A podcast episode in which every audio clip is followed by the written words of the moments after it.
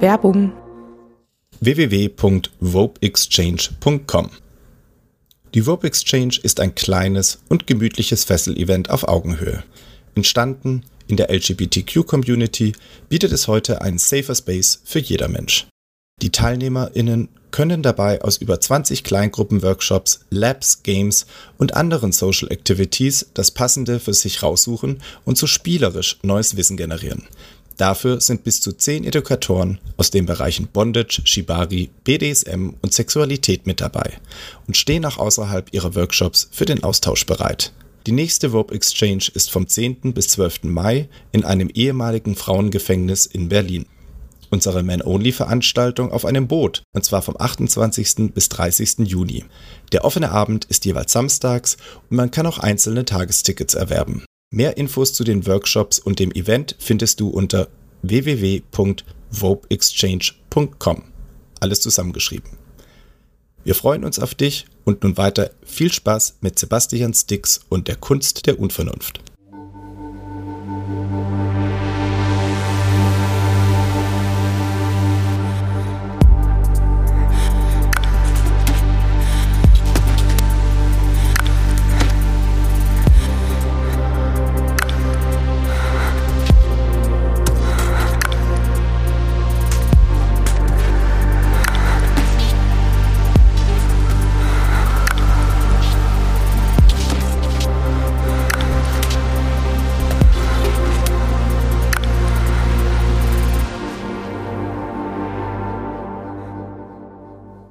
Und herzlich willkommen zur BDSM, die Kunst der Unvernunft, Folge 63 mit mir, Sebastian Stix. Und ja, ich bin endlich mal wieder auf Reisen gewesen, denn äh, im November konnte man das noch gut machen, deshalb war ich im Zug, bin nach Köln gefahren, denn dort wohnt Sylvie Rope. Rope ist auch schon das passende Stichwort. Wozu ins Dojo gehen, wenn man sich zu Hause eins im Wohnzimmer einrichten kann? Wir sprechen also unter den wunderbar geschmiedeten Deckenhaken über das gefesselt werden, das Hängen und auch über fiese und unangenehme, schmerzhafte Positionen und wie man das eigentlich auch genießen kann. Wir sprechen außerdem über den Reiz von Erniedrigung und über NS ja, und dann auch noch über dieses Rigger-Personal, das einfach immer macht, was es will. Denn ähm, Philipp war mit im Raum als ja eigentlich stiller Zuhörer, aber hin und wieder hat er dann doch mal was sagen müssen. Ich glaube, mit ihm muss ich auch mal eine Folge aufnehmen. Und ich habe auch gelernt, lieber noch mal ein Mikrofon extra mitnehmen. Falls da noch jemand ist, dann entkommt der mir in Zukunft nicht mehr. So, und jetzt lehnt euch einfach zurück oder seid vielleicht die nächsten anderthalb Stunden ein bisschen herum bei Folge 63 mit Sylvie Rope.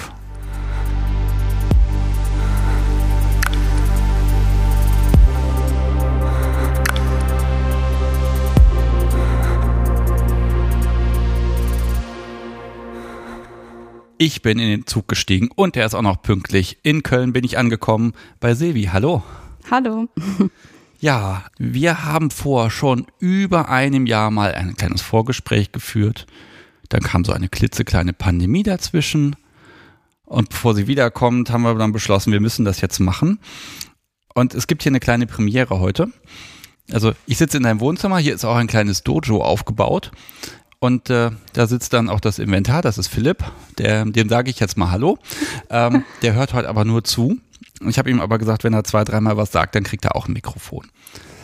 Kannst du das bestätigen? Ja, das ist richtig. Wunderbar. Und ich habe ein Gin Tonic bekommen, das ist so schön am Mittag. Ähm, also mir geht's schon mal super. Das freut mich total, ja. Schön, ja. dass du da bist. Also tolle Gastgeberin und ähm, jetzt will ich alles wissen. Das ist viel. Wo fangen wir denn an? Ähm, ich habe eine Notiz, wie alt du bist. Jetzt ist die Frage, das kann nicht mehr gültig sein. Ich bin 32 Jahre alt, ja. Okay, dann stimmt das, was ich hier stehe. Ich habe einfach mal plus eins gerechnet, aber dann passt das sehr gut. Und ähm, hier steht, du bist Zap und irgendwie hast du mit Seilen zu tun und Brad ist wohl auch ein bisschen dabei und dann reden wir noch über Suspension und Erniedrigung und Körperflüssigkeiten und ein bisschen Poli und ich glaube, ich habe jetzt einen kompletten Themenüberblick hingekriegt. Wo fangen wir denn an? Vielleicht bei Seilen? Seile. Seile ist gut, denn wir haben ja hier, also vielleicht erkläre ich es mal fürs Publikum. Nein, vielleicht magst du es fürs Publikum erklären. Weil ich kenne das eh schon von den ganzen Bildern bei Instagram, die du ständig postest. Äh, was, was ist hier vor uns? Ja, vor uns sind erstmal Kekse. Die haben jetzt nichts damit zu tun. Verdammt lecker. Ja, ansonsten ähm, haben wir hier ein paar Tatami-Matten im Wohnzimmer und natürlich auch einen Bambus.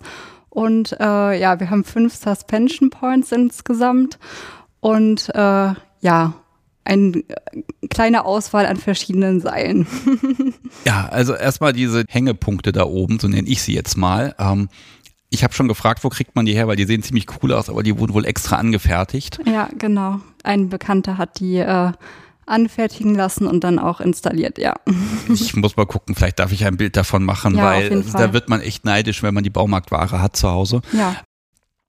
Also das scheint dir wirklich wichtig zu sein, wenn, der, wenn die Hängepunkte angefertigt werden. Ja, das war auch das Erste, was hier äh, quasi installiert wurde in der Wohnung. Noch vor der Küche? Äh, die war schon drin, die habe ich von den Vormietern übernommen, aber ansonsten hätte das passieren können, ja. okay. Wer fesselt denn?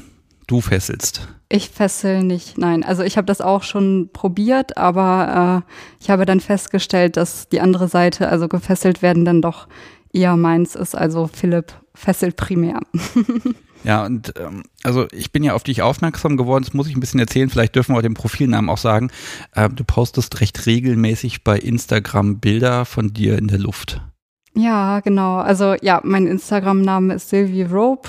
Ja, genau. Und ähm, ja, ich weiß nicht, ich hatte, glaube ich, oder wir hatten so überlegt, äh, als wir angefangen haben, so, dass wir auch ein paar Bilder machen, um so ein bisschen das Ganze zu dokumentieren. Und dann hatte ich die Idee, vielleicht auch äh, so einen Instagram-Account zu machen. Und ja, damit habe ich, glaube ich, irgendwie vor zwei Jahren ungefähr angefangen.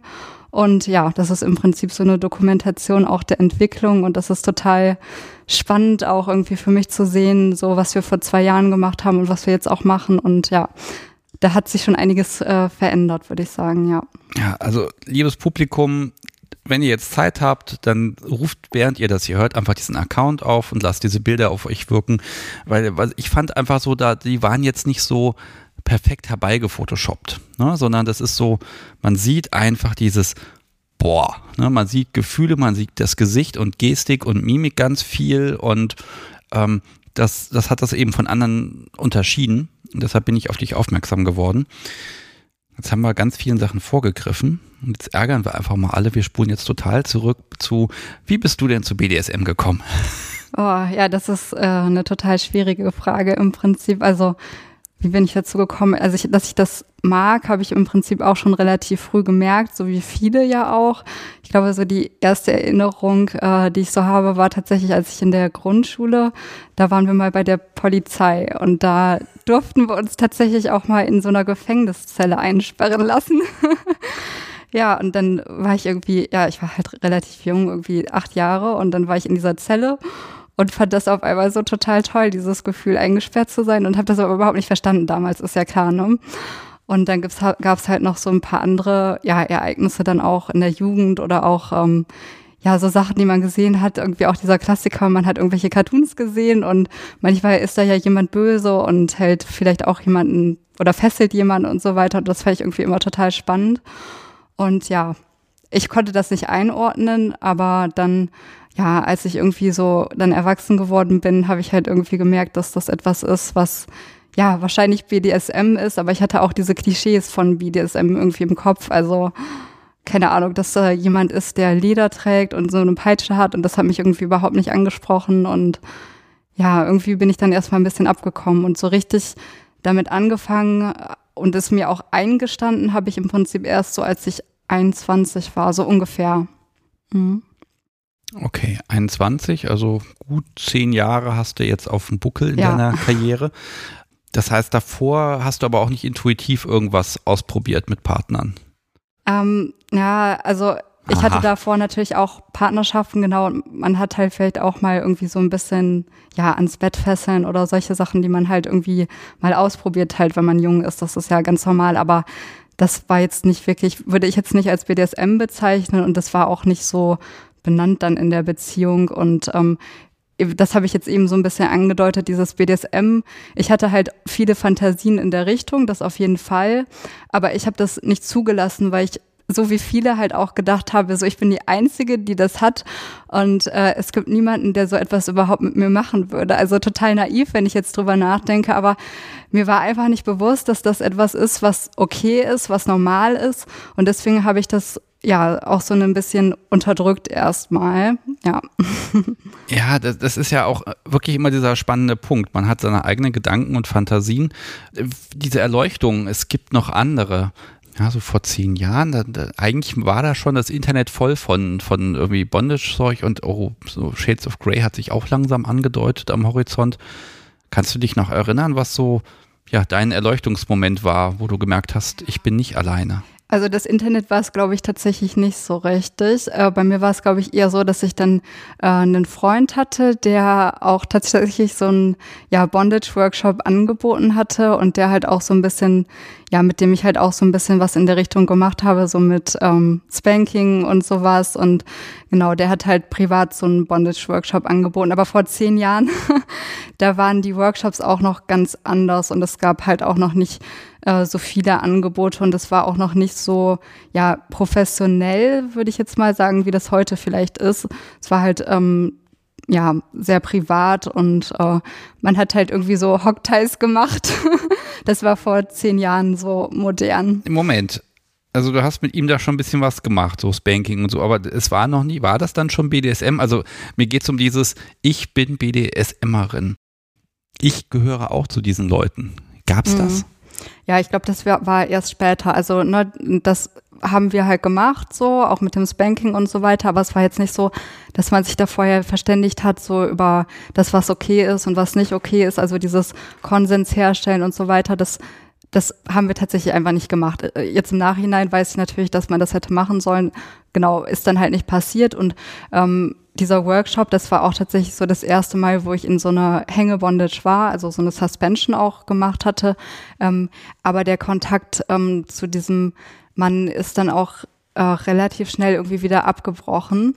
Und dann ähm, ja, habe ich erstmal halt irgendwie ganz viele andere Sachen in meinem Leben gemacht und ähm, bin davon so ein bisschen weggekommen. Also so dieser Moment, wo ich dann gesagt habe, ich gehöre halt wirklich zur Szene, das ist erst, ja, weiß nicht, ich glaube so, vielleicht war ich das 25, 26, da bin ich halt in die Szene so eingestiegen und auch auf den ersten Stammtisch gegangen in der Stadt, wo ich halt damals gewohnt habe. Also genau, da ist es erst so richtig passiert. Hast du das in so einem Nebensatz gesagt? Ja, dein, dein Partner hat irgendwie so einen Bondage-Workshop gemacht und war auch mal eine Suspension. Also ich habe jetzt den Eindruck, du bist einfach generell so ein sehr offener Mensch, der einfach mal was macht und einfach was probiert und da muss man das Ganze auch nicht zu Tode denken. Liege ich damit halbwegs richtig oder wie ist es dazu gekommen? Weil, äh, ja, ich mache einen Workshop, da fessel ich Leute, da hängen wir dich mal auf. Also ich würde erstmal Nein sagen. Ja, ähm, ja, warum habe ich ja gesagt? Ich habe ja gesagt, weil ich äh, solche Fantasien einfach hatte. Also ich wusste einfach, dass das etwas, was ich irgendwie total reizvoll finde und äh, auch das mit dem Spanking und solche Sachen ausprobieren. Ich war offen, weil ich einfach diese Fantasien hatte und ich war total froh, dass ich das einfach mal machen konnte und auch gucken konnte, so wie fühlt sich das an? Sind diese Fantasien, die ich habe, dann in der Realität genauso gut, wie sie in der Fantasie sind. Und ja, das war tatsächlich so, ja. Und davon konntest du trotzdem wieder ab abkommen. Ja, das äh, ja, das war halt das Problem, dass dann dieser Kontakt verloren gegangen ist und dann war ich mir ja immer noch nicht so ganz sicher, ob irgendwie wirklich noch mehr Menschen so auch sind, so drauf sind wie er und vielleicht die, die bei diesem Workshop sind. Und irgendwie, ja, hatte ich dann einfach keinen Kontakt mehr zu Menschen, die in der Szene sind. Und ich wusste aber auch damals nicht, dass es diese Stammtische gibt, das wusste ich einfach nicht. Das habe ich dann erst später wieder mitbekommen. Und ja, wie gesagt, es gab einfach auch andere Dinge im Leben, die dann äh, wichtiger waren zu der Zeit, ja. Ja, es ist ja auch manchmal so, dass man, man sieht dann den Wald vor lauter Bäumen nicht oder man ist so kurz davor, da die, ne, dass man da quasi dran ist, aber man, man kommt nicht drauf. Ja. Ja auch ganz viele Menschen, die mir ja heute noch sagen, wie, ne, SMJG, die gibt es, ja. da habe ich noch nie nachgegoogelt, auf die Idee bin ich gar nicht gekommen, ne? Ähm, das ist halt manchmal einfach naheliegend, aber wenn es sich, wenn es manchmal Zeit braucht, dann braucht es die. Als du dann beschlossen hast, jetzt geht's aber los Konntest du da schon ein bisschen definieren, was du möchtest, wenn du sagtest, du hattest auch Fantasien? In welche Richtung ging das alles? Mm, ja, verschiedenes. Also ich habe auf jeden Fall ja schon gewusst, dass ich Bondage mag, also dass ich halt irgendwie äh, dieses ganze Fesseln, auch äh, gefesselt sein, dass das für mich total spannend ist. Aber was ich auch viel für Fantasien hatte, waren so in dem Bereich Erniedrigung, auch äh, Natursekt, das ist ja auch was, worüber wir gleich nochmal sprechen könnten. Also alles, was mit Erniedrigung und Machtgefälle zu tun hat, äh, das hat mich in meiner Fantasie äh, besonders fasziniert und das ist auch das, was in meiner Fantasie irgendwie primär ist. Also ziemlich äh, mein Fokus ist in der Fantasie auf jeden Fall. Und ähm, ja, Schmerzen äh, wusste ich auch, dass ich die auf jeden Fall mag und dass das auch toll ist. Ähm, weil ja vor allem so dieses Machtgefälle und Erniedrigung, das war für mich damals auf jeden Fall so total faszinierend und toll. Das wollte ich auf jeden Fall machen ich stelle ja mal die Frage, ähm, wie, wie kamst du denn drauf, dass unten spielen für dich eine gute Idee ist? Das hat sich mir irgendwie gar nicht gestellt, diese Frage. Für mich war das einfach klar irgendwie. Hast du es mal oben probiert? Ja, ich hatte auch, äh, ich hatte früher auch einen äh, Spielpartner, wo ich halt, wo wir auch geswitcht haben, aber ähm, ja, mit dem hat das auch, war das auch irgendwie ganz schön damals, aber ich habe irgendwie gemerkt, dass mir die andere Seite einfach mehr gefällt. Ich will das jetzt auch nicht ausschließen, dass es vielleicht mit irgendwie mal anders sein sollte, aber ähm, ja, meine Fantasien gehen ganz klar irgendwie eher in die andere Richtung und das ist das, was wo ich einfach merke, das macht mir mehr Spaß. Und ja, du kennst das ja selber, man, man merkt das einfach, ne?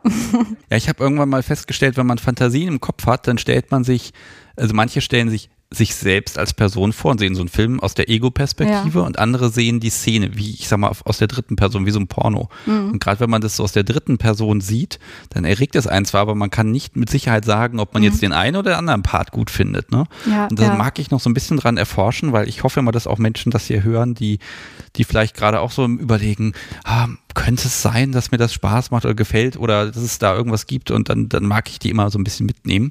Also fühlt euch mitgenommen ich hatte gerade im Augenwinkel fast gesehen, Philipp, dass du einen Finger hebst und aber äh, du hältst da wirklich still. Okay. Aber das, äh, das finde ich einen interessanten Punkt. Also bei mir ist es auch so, dass ich mich auf jeden Fall dann immer in die Perspektive von der Person reinversetze, die unten spielt, in meiner Fantasie. Und ich glaube, das ist wirklich ein guter Indikator. Muss man einfach mal beobachten. Ne? Also ich habe jetzt auch ewig gebraucht, um diesen Unterschied mal zu sehen. Und ähm, also ich bin eher so, ich habe immer die Porno-Perspektive. Okay, ach so. Ne? Ich sehe immer so ja. drauf und ähm, mh, mm, ich, ich sehe nicht mich, ne? Mhm. Also äh, ich sehe niemals mich selbst. Also das ist, das funktioniert auch nicht, aber ich sehe halt irgendwas, das na, muss ich mal drüber nachdenken, muss mal Träume aufschreiben. ähm, okay, jetzt haben wir ein bisschen Ordnung reingebracht. Also Anfänge. Ja, wo lohnt es sich jetzt genauer hinzuschauen? Also du stellst fest, okay, jetzt, jetzt kann was passieren. Wie, hast du dich rangetastet und äh, so sind's, vielleicht muss ich mal erstmal mit Prozentzahlen hantieren. Wir haben BDSM im Allgemeinen mit Spanking und allem möglichen, wir haben Seile, wir haben äh, Erniedrigung. Vielleicht kann man mal so ein Rating aufstellen. Also was nimmt wie viel Raum jetzt bei dir ein? Uh, ja, im Moment ist auf jeden Fall, glaube ich, ja, Seile primär. Also Seile nimmt den größten Raum ein. Uh, wenn Philipp und ich, wenn wir uns treffen, dann machen wir eigentlich ja, hauptsächlich Sachen mit Seilen, äh, aber wir machen auch andere Sachen. Also gut im Prozent ausgedrückt, keine Ahnung, das ist echt schwierig, ne? Also wirklich der Hauptteil würde ich sagen Seile und dann ist Schmerzen noch ein großes Thema, wo es, was natürlich auch durch Seil erzeugt werden kann. Also von daher würde ich das jetzt gar nicht so getrennt betrachten können, ne? Durch äh, Seile Schmerzen auszulösen, also gerade dieser Druckschmerz auch oder vielleicht auch noch was da einzubinden, das finde ich total reizvoll. Und ähm, ja, Erniedrigung oder Natursekt, ähm, jetzt im speziellen Natursekt, das ist natürlich etwas, was wir jetzt nicht jeden Tag machen. Ne? Das ist ja auch ein logistisches Problem dann vielleicht. Äh, das ist äh, schon sehr eher selten. Aber es kommt halt auch vor. Und Erniedrigung im Sinne von auch mehr Machtgefälle und ähm, ja, was man da alles halt machen kann, ähm, das ist ich unterbreche dich mal kurz, weil du, du, pass auf, das, das ich, ich, ich, ich werf, nein, überhaupt nicht, aber ich werf dir was hin und dann äh, kannst du erzählen. Also, pass auf, dann machen wir doch eine Reihenfolge. Ja. Ähm, also, das heißt, über Seil kannst du ewig reden. Und irgendwann haben wir hier ein Zeitlimit, irgendwann fährt ein Zug. Das heißt, ich würde vorschlagen, wir gucken uns erstmal an, ich habe hier nämlich noch Pulli stehen, da mhm. gucken wir einmal ein bisschen drauf, wie du so lebst. Dann Erniedrigung, da gehen wir zu NS rüber, gucken uns dann noch den Schmerz an und den Rest können wir so lange über Seil reden und alles miteinander vermischen, bis wir nicht mehr können. Poli. Jetzt habe ich hier den stillen, stillen Teilhaber und ähm, es gibt noch mehr Menschen in deinem Leben. Ja, genau. Also der stille Teilhaber, das ist Philipp, ähm, mit dem, äh, den habe ich auf einem Bondage-Picknick kennengelernt vor dreieinhalb Jahren ungefähr und wir sind in einer Beziehung im Sinne von einer Partnerschaft seit ungefähr anderthalb Jahren.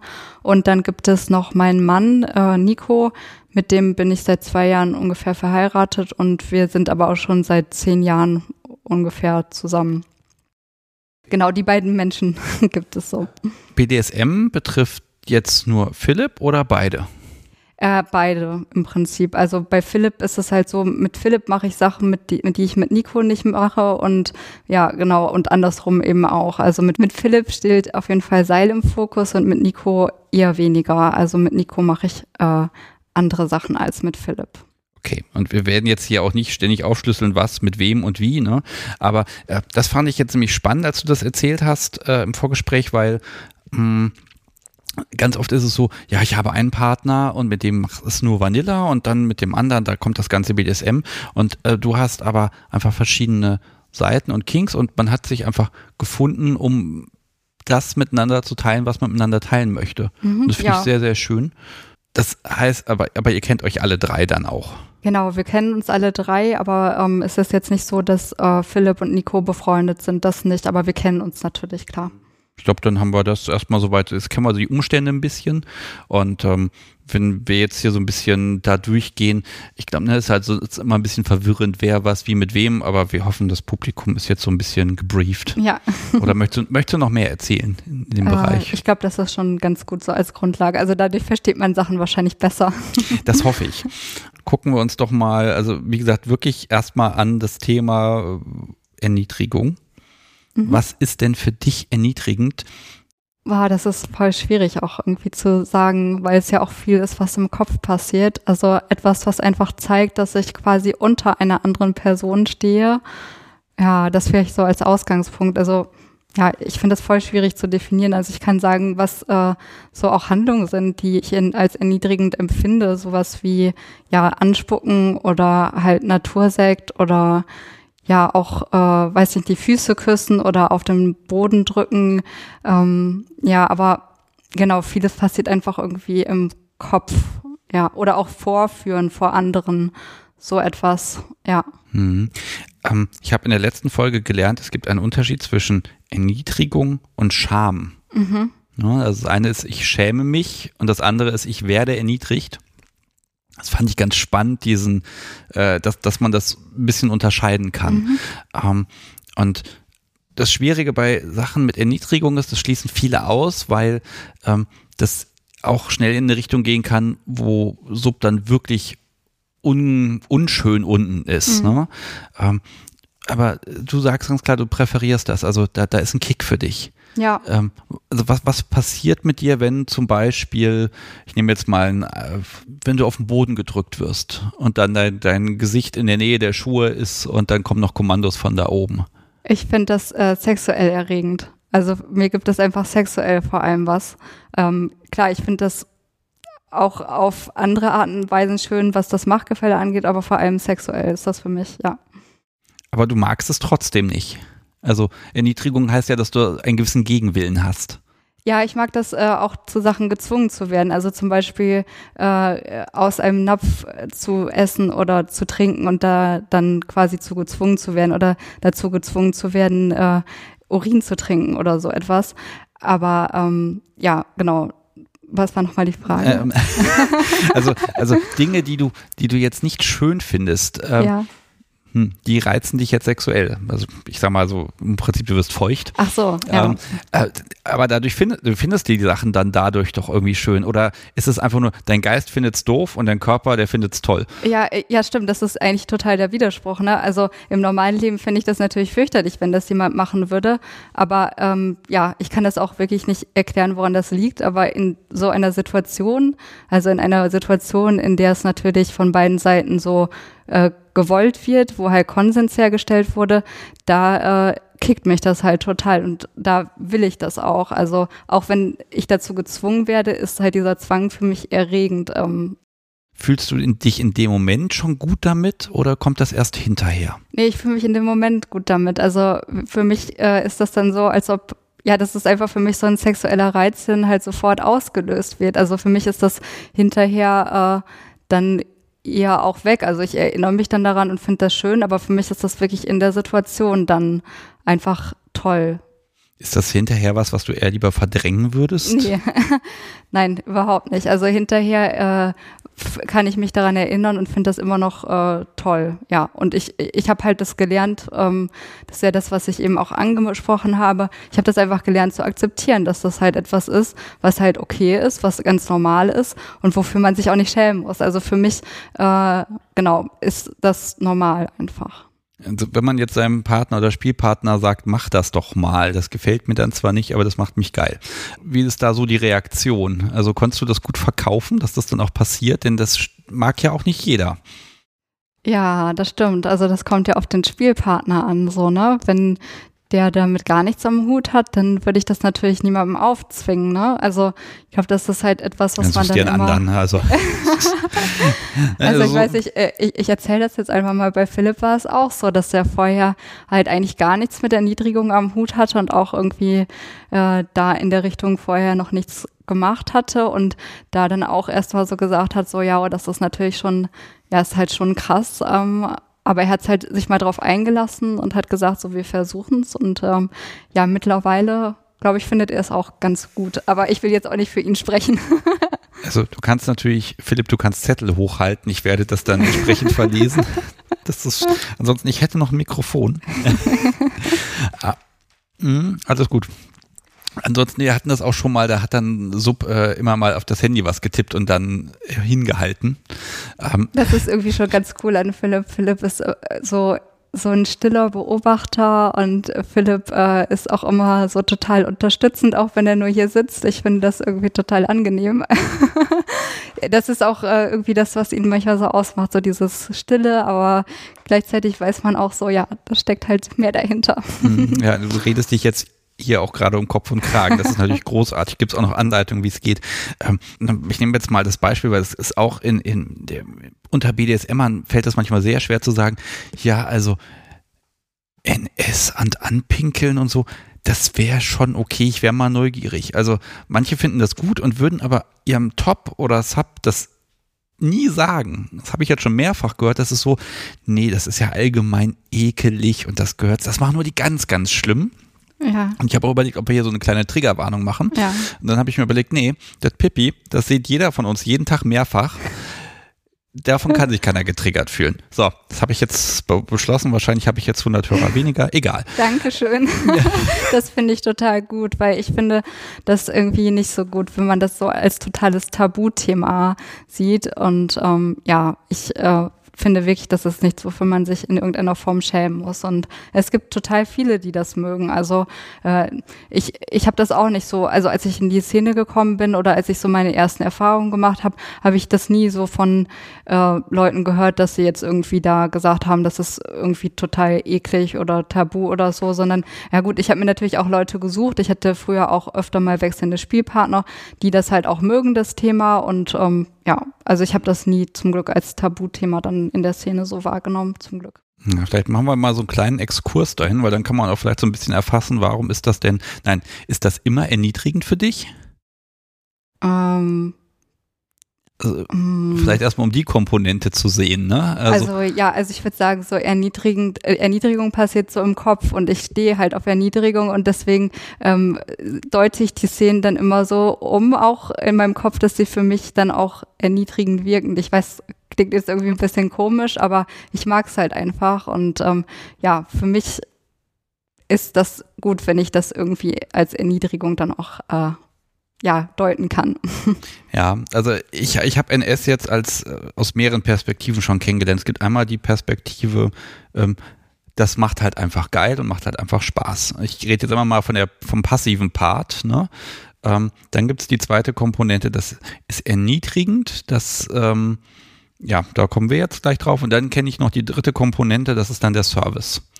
Also Service im Sinne von, ähm, man ist auf einer Party und Top muss jetzt nicht sich an, äh, muss jetzt nicht sich am Klo anstellen, sondern es gibt dafür einen, einen Service-Gedanken, der das Problem elegant löst. Da, da, muss man halt so ein bisschen schauen, was und wie. Aber für dich ist wirklich nur dieser zweite Punkt, es ist erniedrigend für dich, der ist das, wo du sagst, das mag ich. Ich würde sagen schon. Also ich meine, das mit dem Service-Gedanken kann ich auch nachvollziehen. Also ich finde äh, so Service-Sachen auch ganz schön manchmal. Vielleicht ist das dann auch so ein bisschen damit verknüpft. Ich würde nur sagen, dass das für mich mit der Erniedrigung halt auf jeden Fall so im Fokus steht, so was die Gefühle dann auch angeht in der Situation, ja.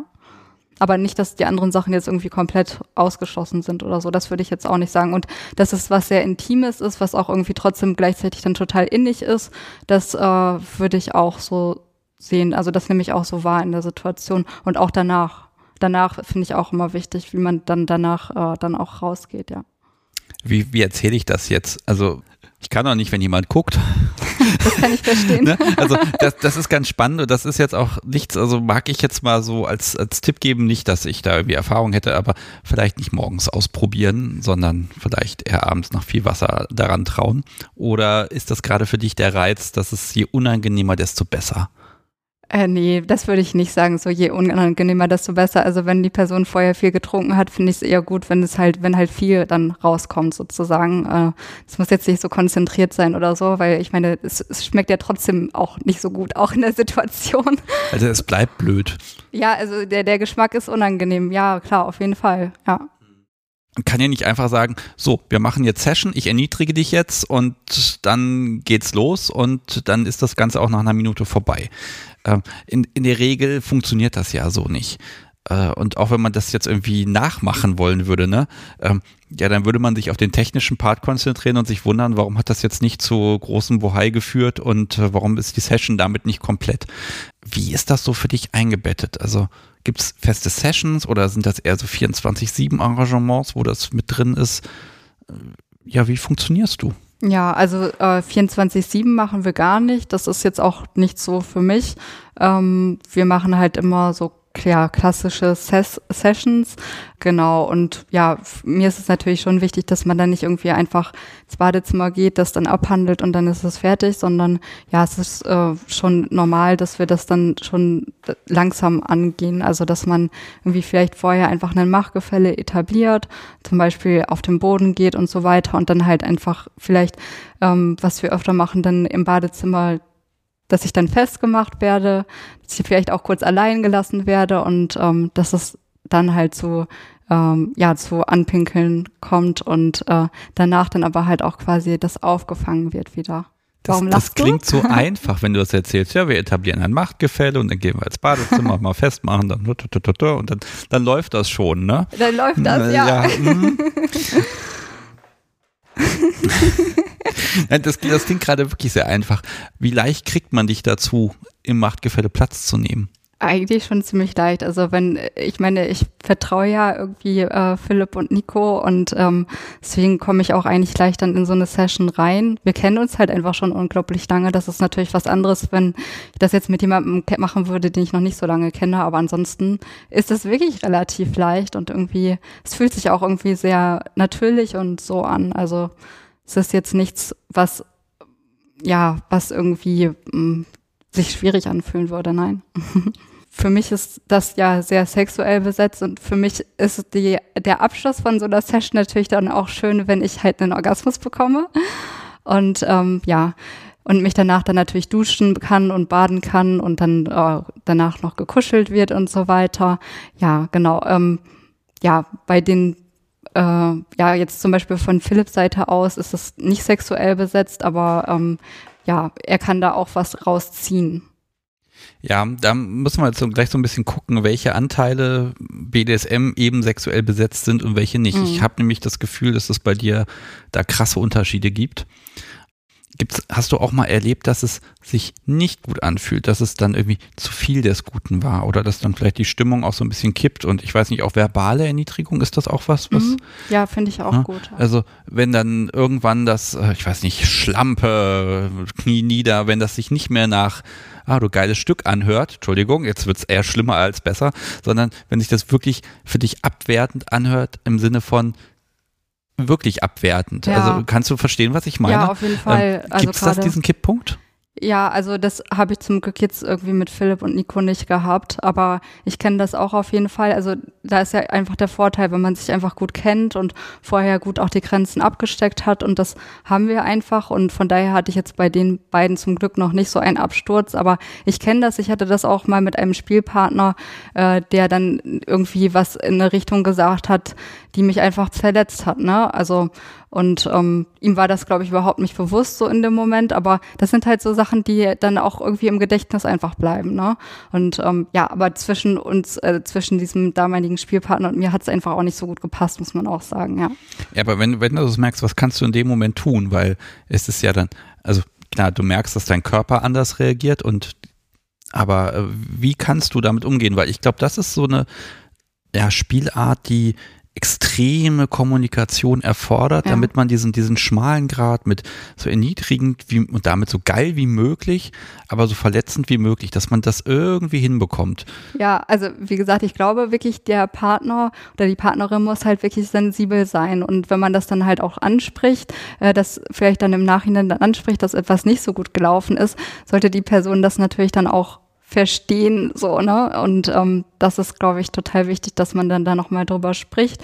Aber ich glaube auch für die Person, die jetzt auf Erniedrigung steht, so für mich ist es halt total wichtig, dass ich selber gefestigt bin, dass ich selber halt selbstbewusst bin und halt meinen Wert kenne und äh, quasi einfach sicher bin, so selbst wenn sowas passiert, so einen Absturz, dass ich halt mich auch selber auffangen kann, weil ich einfach eine gefestigte Person bin.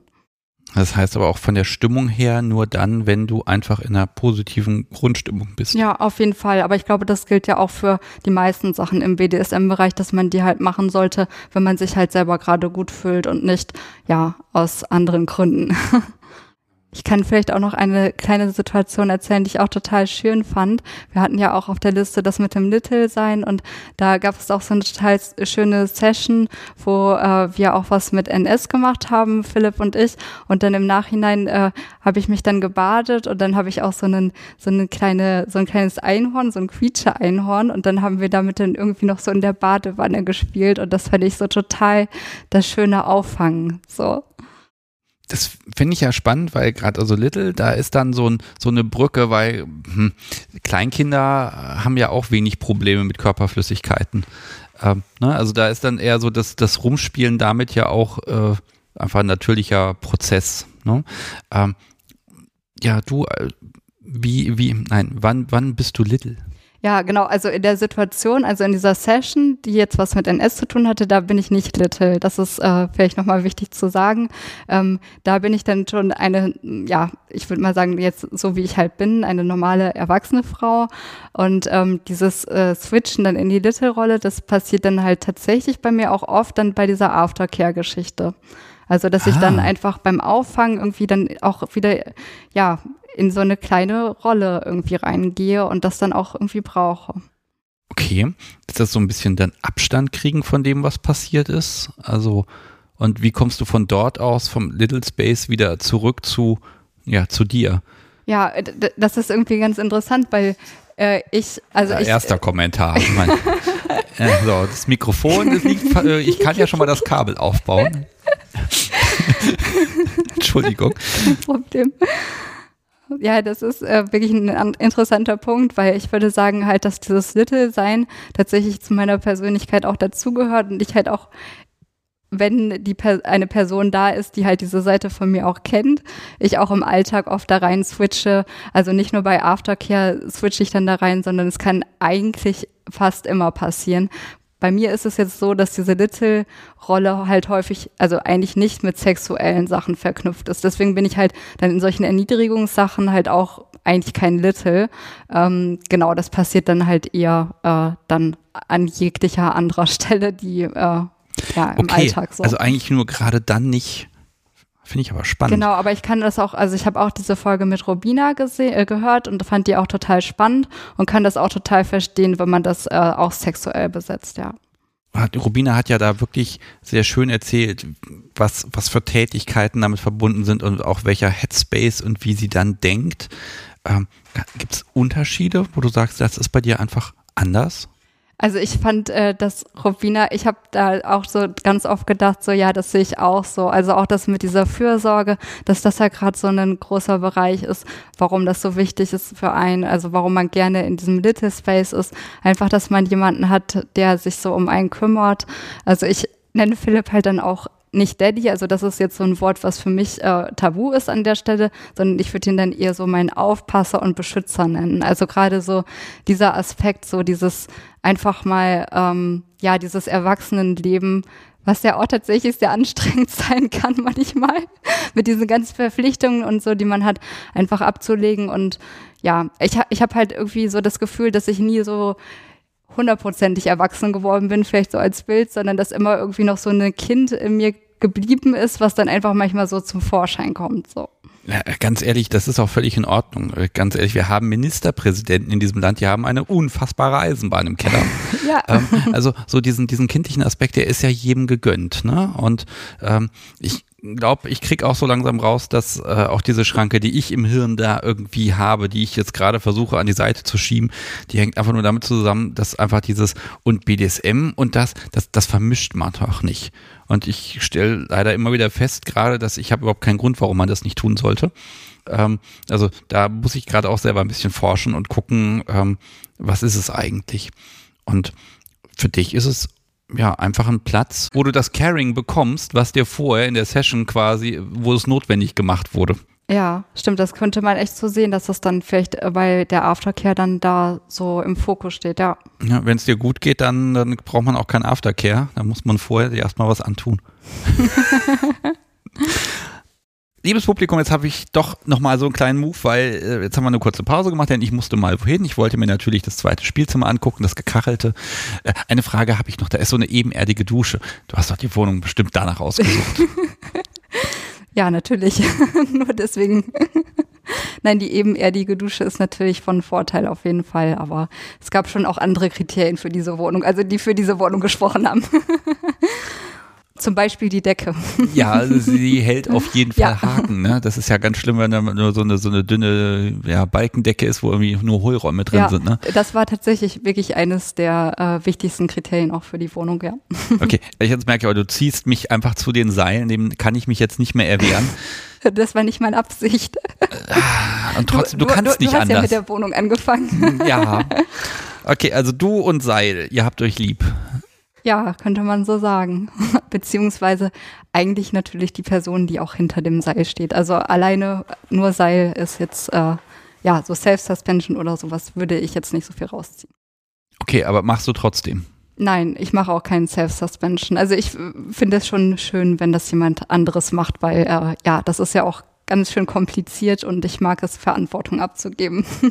okay, also könntest du es denn selbst? Äh, nein, ich glaube nicht. Also ich, ich weiß theoretisch, wie Festungen so aufgebaut sind, wie sie aussehen müssen, um sicher zu sein. Ich kann das auch gut einschätzen und so weiter. Ich habe auch irgendwie ein, zwei Sachen mal gefesselt und so weiter, aber ich, mir fehlt einfach die Übung. Ich mache das nicht und ich sag mal, ja, damit man das irgendwie gut und sicher beherrscht, muss man da einfach viel Zeit reinstecken und ja, das äh, brauche ich nicht. Also das äh, ist nicht so meins. Okay, also du hast für deinen Kink offenbar Personal. Ja, könnte man so sagen.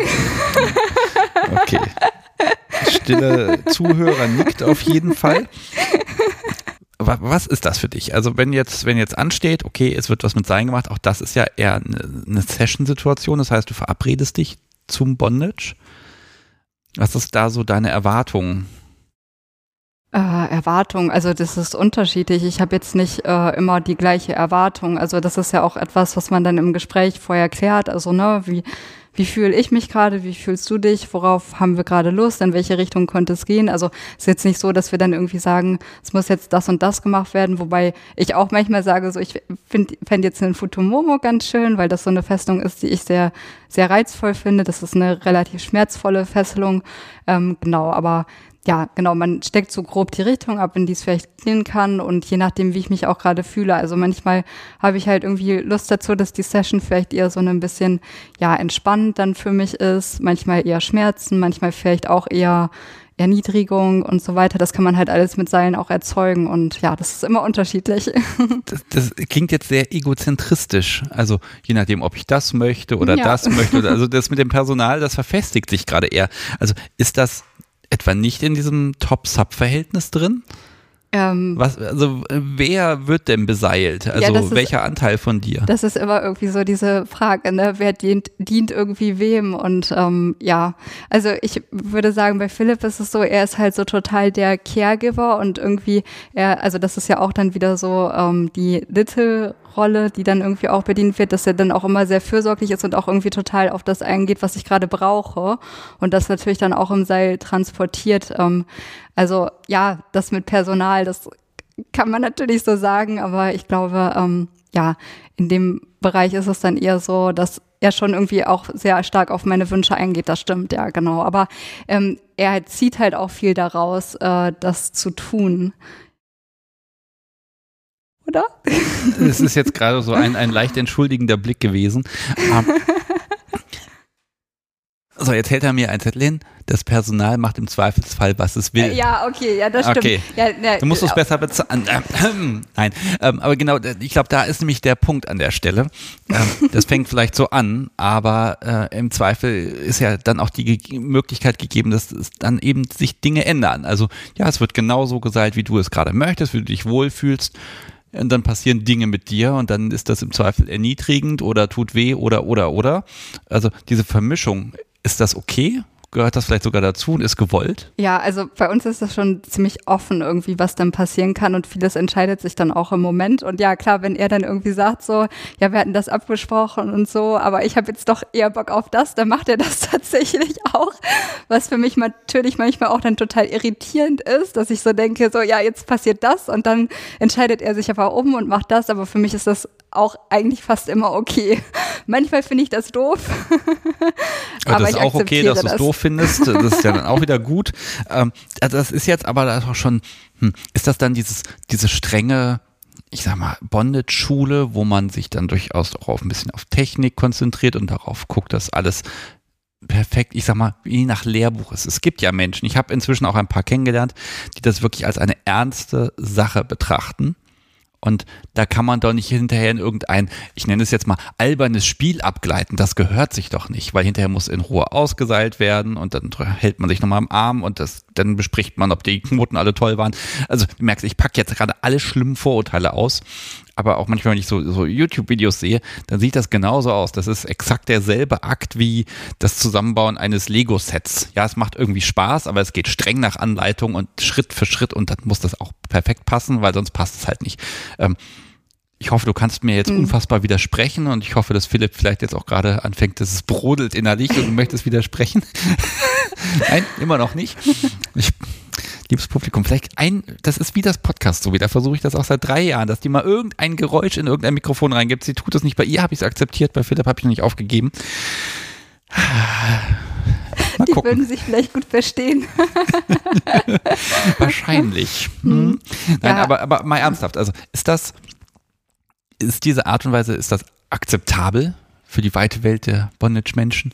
Äh, boah, ich kann jetzt natürlich überhaupt nicht für alle reden und ich finde das auch total okay, wenn das halt etwas ist, was für einen dann irgendwie vielleicht eher ernst ist, was dann halt wirklich eher mit dem Machtgefälle auch zusammenhängt und so weiter. Aber ich kenne halt auch unglaublich viele Menschen, bei denen es nicht so ist. Also die das dann halt auch quasi äh, ein bisschen weniger ernst nehmen zuweilen und dann halt auch ein bisschen rumspaßen und so weiter. Also bei uns ist das halt auch unterschiedlich. Manche Sessions sind halt irgendwie eher spaßig und manche Sessions sind halt schon eher ernst. Das ist halt sehr unterschiedlich. Also gestern zum Beispiel hatten wir eine sehr schöne, spaßige Session, fand ich. Da äh, haben wir äh, ja so einen Gotha am Oberkörper gemacht und dann nochmal so zwei Futomomos und ähm, Oh, oh, Kannst du diese Begriffe bitte mal erklären? Weil ich glaube, also ich werde vielleicht ja sogar Bilder in die Shownotes packen können davon und, und beschriften. Aber äh, was ist ein Futomomo? Äh, ja, Futomomo ist, wenn du halt quasi so die Beine zusammenbindest, also quasi Unterschenkel an Oberschenkel zusammenfesselst. Und Ah, das, das halt finde ich gut. Das, genau, das ist gut, ne? finde ich auch gut. das ist eine Futomomo und eine Gote ist halt so eine Oberkörperfesselung quasi. Ja, genau. Und das haben wir halt gestern gemacht und dann äh, hing ich da so erstmal so vertikal, also so aufrecht sozusagen und dann ähm, hat äh, er mich halt so runtergelassen und dann hing ich halt quasi so kopfüber an diesen beiden Futomomos und dann äh, war das irgendwie sehr süß, weil er mich dann so kleine Fledermaus genannt hat und solche Sachen passiert. Moment. Also nochmal so, um sich das vorzustellen, also Kopf unten, Beine oben, aber kniend an der Decke hängt. Ja, ja, genau. Wie, also, okay. Mhm. Also das ist erstmal optisch spannend. Ähm, ich, überlege gerade so die Körperstatik, ja, das geht natürlich, aber dann ist doch, also wo kam jetzt die Belastung, die Hängebelastung, an welcher, wo warst du aufgehängt? Ja, also die Belastung ist an den Futomomus, also das heißt, das drückt quasi auf die, ähm, ja, auf die ähm, Oberschenkel beziehungsweise auf das Schienbein drauf. Das ist so die Hauptlast und das ist relativ schmerzhaft tatsächlich, diese Fesselung, ja. Wobei, äh, wenn man an einem Futomomo hängt, finde ich das wirklich sehr schmerzhaft, aber auch sehr reizvoll, weil ich Schmerzen mag. An zwei Futomomos ist es für mich äh, ganz gut aushaltbar vom Schmerzlevel her.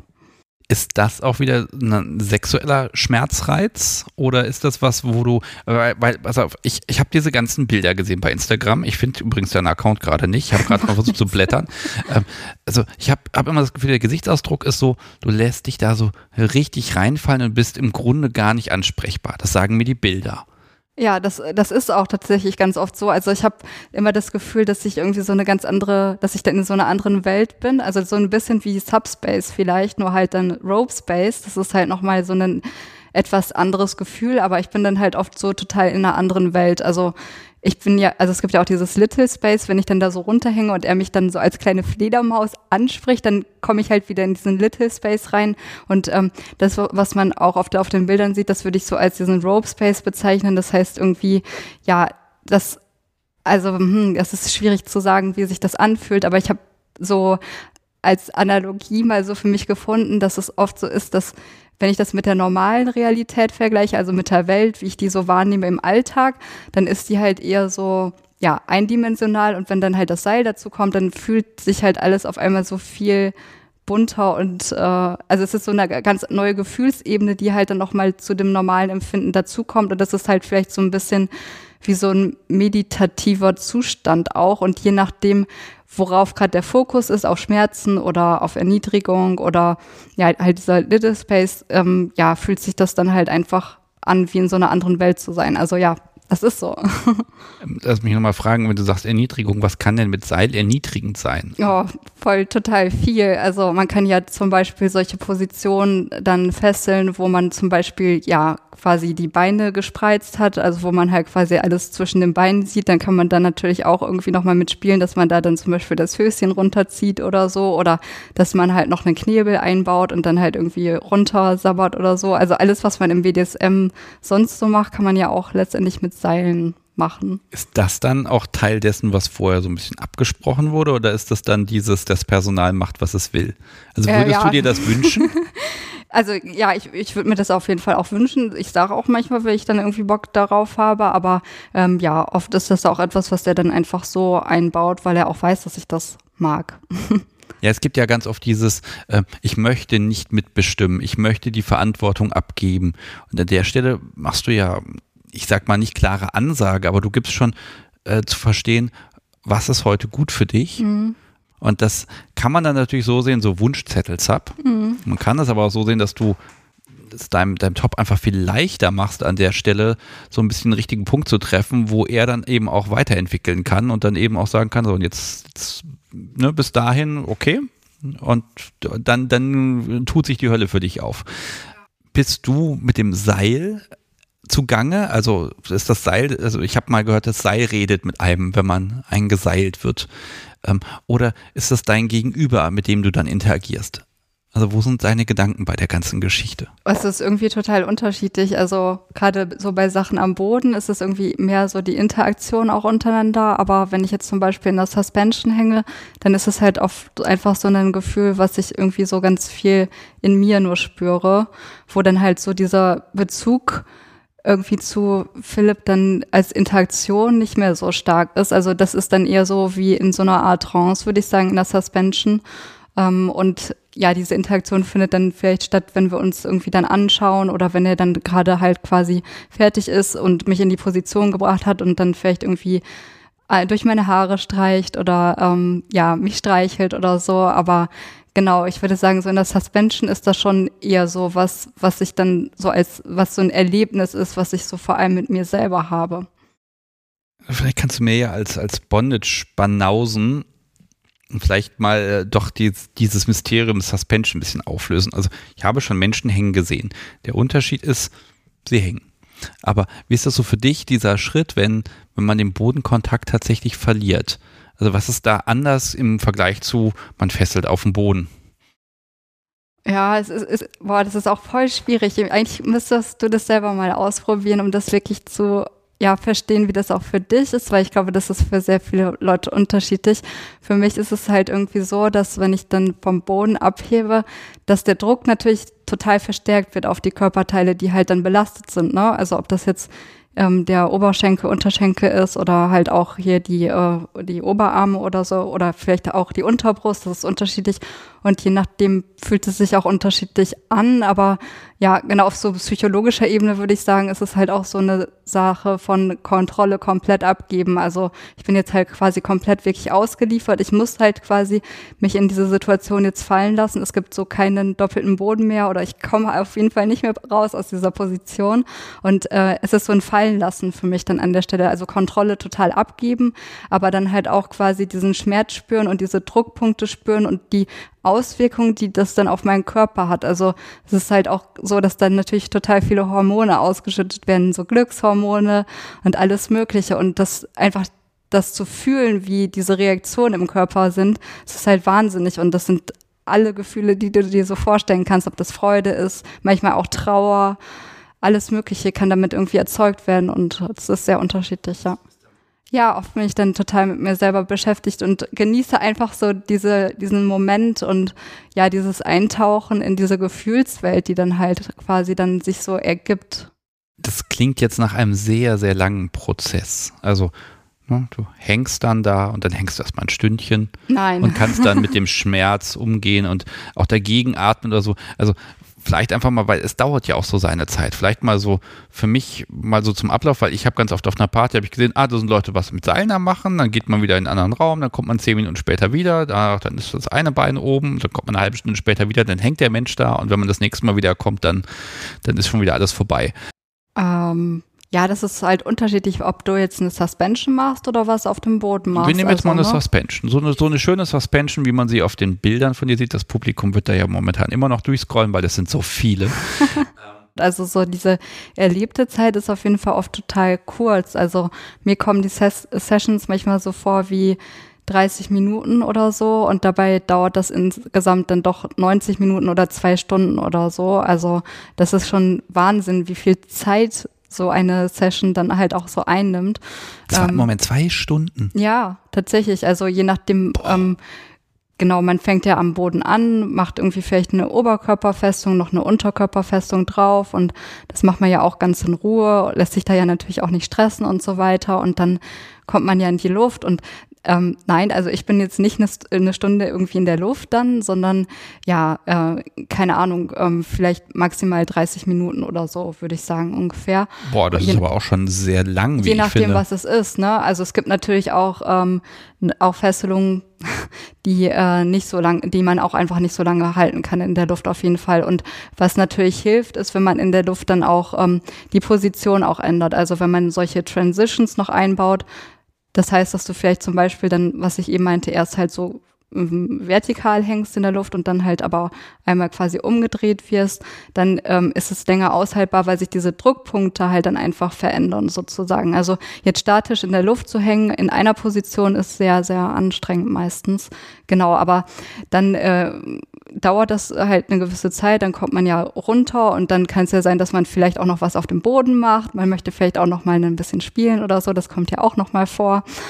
Und ähm, ja, dann die, die ganze Aftercare-Sache kommt ja auch noch dazu. Dann erstmal abfesseln in Ruhe, dann äh, sich in den Arm nehmen, kuscheln, vielleicht auch noch ein bisschen reden, vielleicht aber auch einfach erstmal schweigen.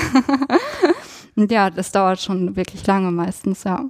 Ja, also es sind jetzt nicht zwei Stunden, in denen gefesselt wird und dann hängt man da von zehn Minuten. Gibt es, gibt es einen Favoriten, wo du sagst, ja, das ist was, was ich hin und wieder brauche und jetzt also nicht nur bezogen auf, ähm, ich möchte hängen, sondern auch etwas spezieller, wo du sagst, ja, das, das ist schon gut, das, das ist schön für mich? Oh, ja, eigentlich total viele Sachen irgendwie. Also was ich eben ja schon angesprochen hatte, ich mag auf jeden Fall total gerne Futomomus, weil ich total gerne diesen Schmerz mag auf dem, äh, ja, auf den äh, Oberschenkel und auch auf dem Schienbein. Das ist irgendwie total der tolle Schmerz für mich. Ich mag auch total gerne so Fesselungen, die in die, ähm, in die Taille reingehen, also die viel Last auf der Taille ha haben. Da hatten wir jetzt auch gestern äh, eine Festung gemacht, die irgendwie sehr, sehr viel Last auf der Taille hatte und danach habe ich mich einfach so total entspannt gefühlt. Also alles so, was so in die Taille geht und da viel Druck aufbaut, das ist für mich so eine absolute Entspannung. Also wenn ich jetzt total gestresst war am Tag und ich mache irgendwie dann so eine Suspension mit so einer starken Taillenlast, dann ist das oft so, dass ich danach einfach total mich gut fühle und total entspannt bin. Also ja, das wären so zwei Favoriten auf jeden Fall. Ich glaube, das, das bringt dich dann auch wirklich auf den Teppich, wenn du dann landest. Ne? Ja, Optisch voll. ist das so, ja, dann, dann hängst du da und ich sehe ja die Fotos und da bewegst du dich ja nicht viel. Aber wie arbeitest du gegen die Fesselung oder mit der Fesselung? Weil gerade wenn das Schmerzen sind, dann will man doch instinktiv diesem Schmerz irgendwie ausweichen.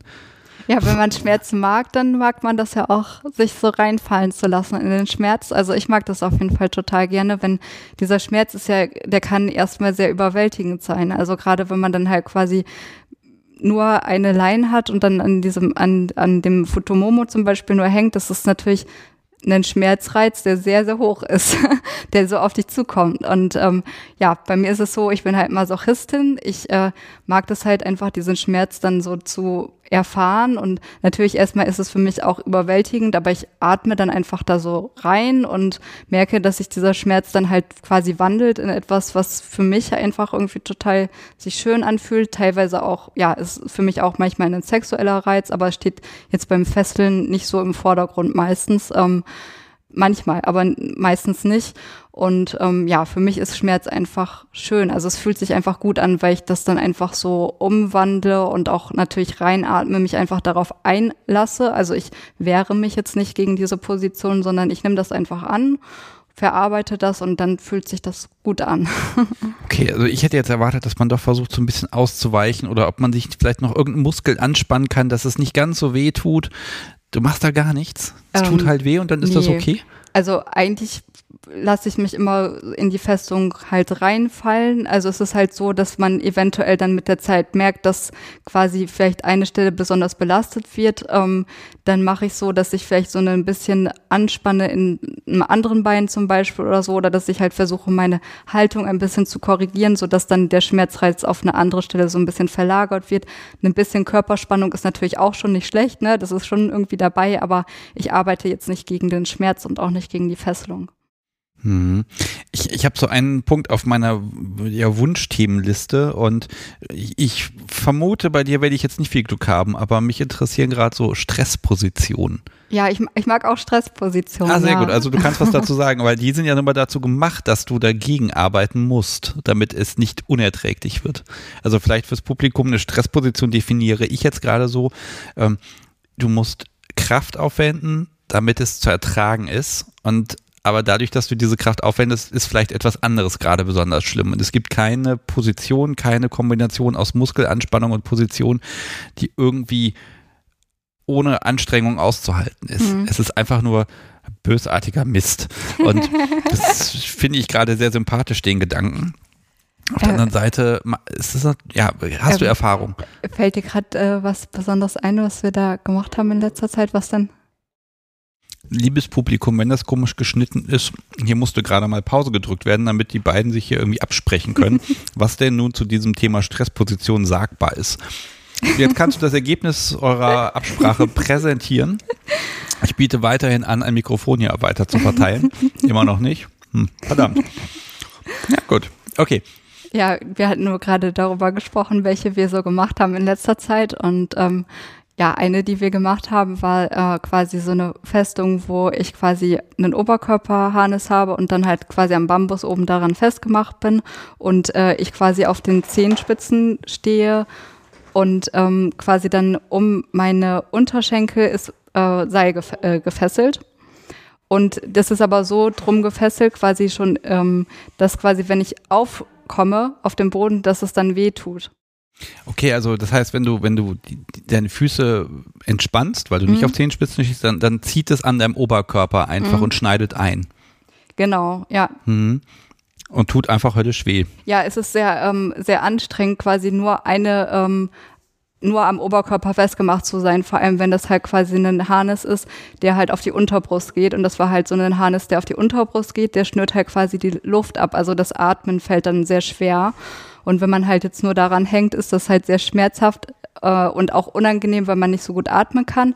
Und wenn man aber quasi dann auf dem Boden ist und versucht zu entlasten über die Zehenspitzen, dann tut das halt an den Unterschenkeln weh. So.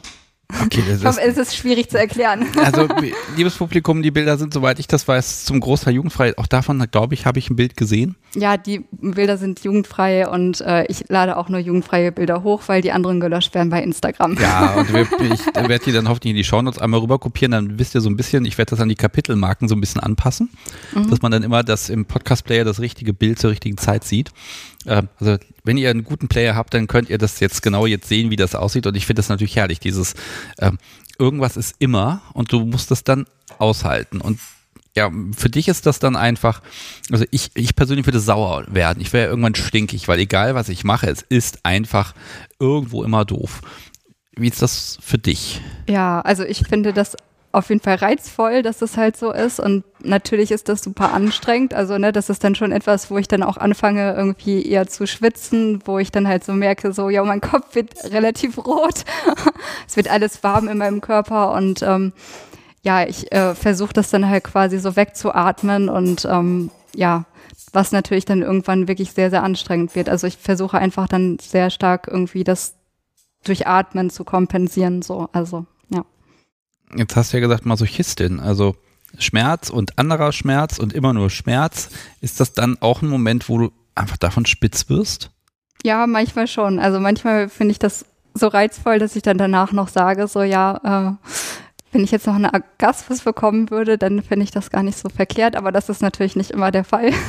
aber, aber nicht währenddessen. Also du hast jetzt nicht das Gefühl, dass wenn du jetzt in so einer Position bist, wo es wirklich einfach wehtut und du wirklich arbeiten musst mit deinem Körper, da kann man dir jetzt nicht einfach so, so ein Magic Wand an die Pussy halten und dann, dann klappt das schon irgendwie. Das ist nicht so meins. Also das okay. ist mir einfach dann zu anstrengend, muss ich sagen. Ich bin so fokussiert auf diesen Schmerz und die Verarbeitung und finde das an sich ja auch schon super reizvoll und super gut. Und das andere wäre mir dann einfach zu viel in dem Moment. Also mir persönlich so.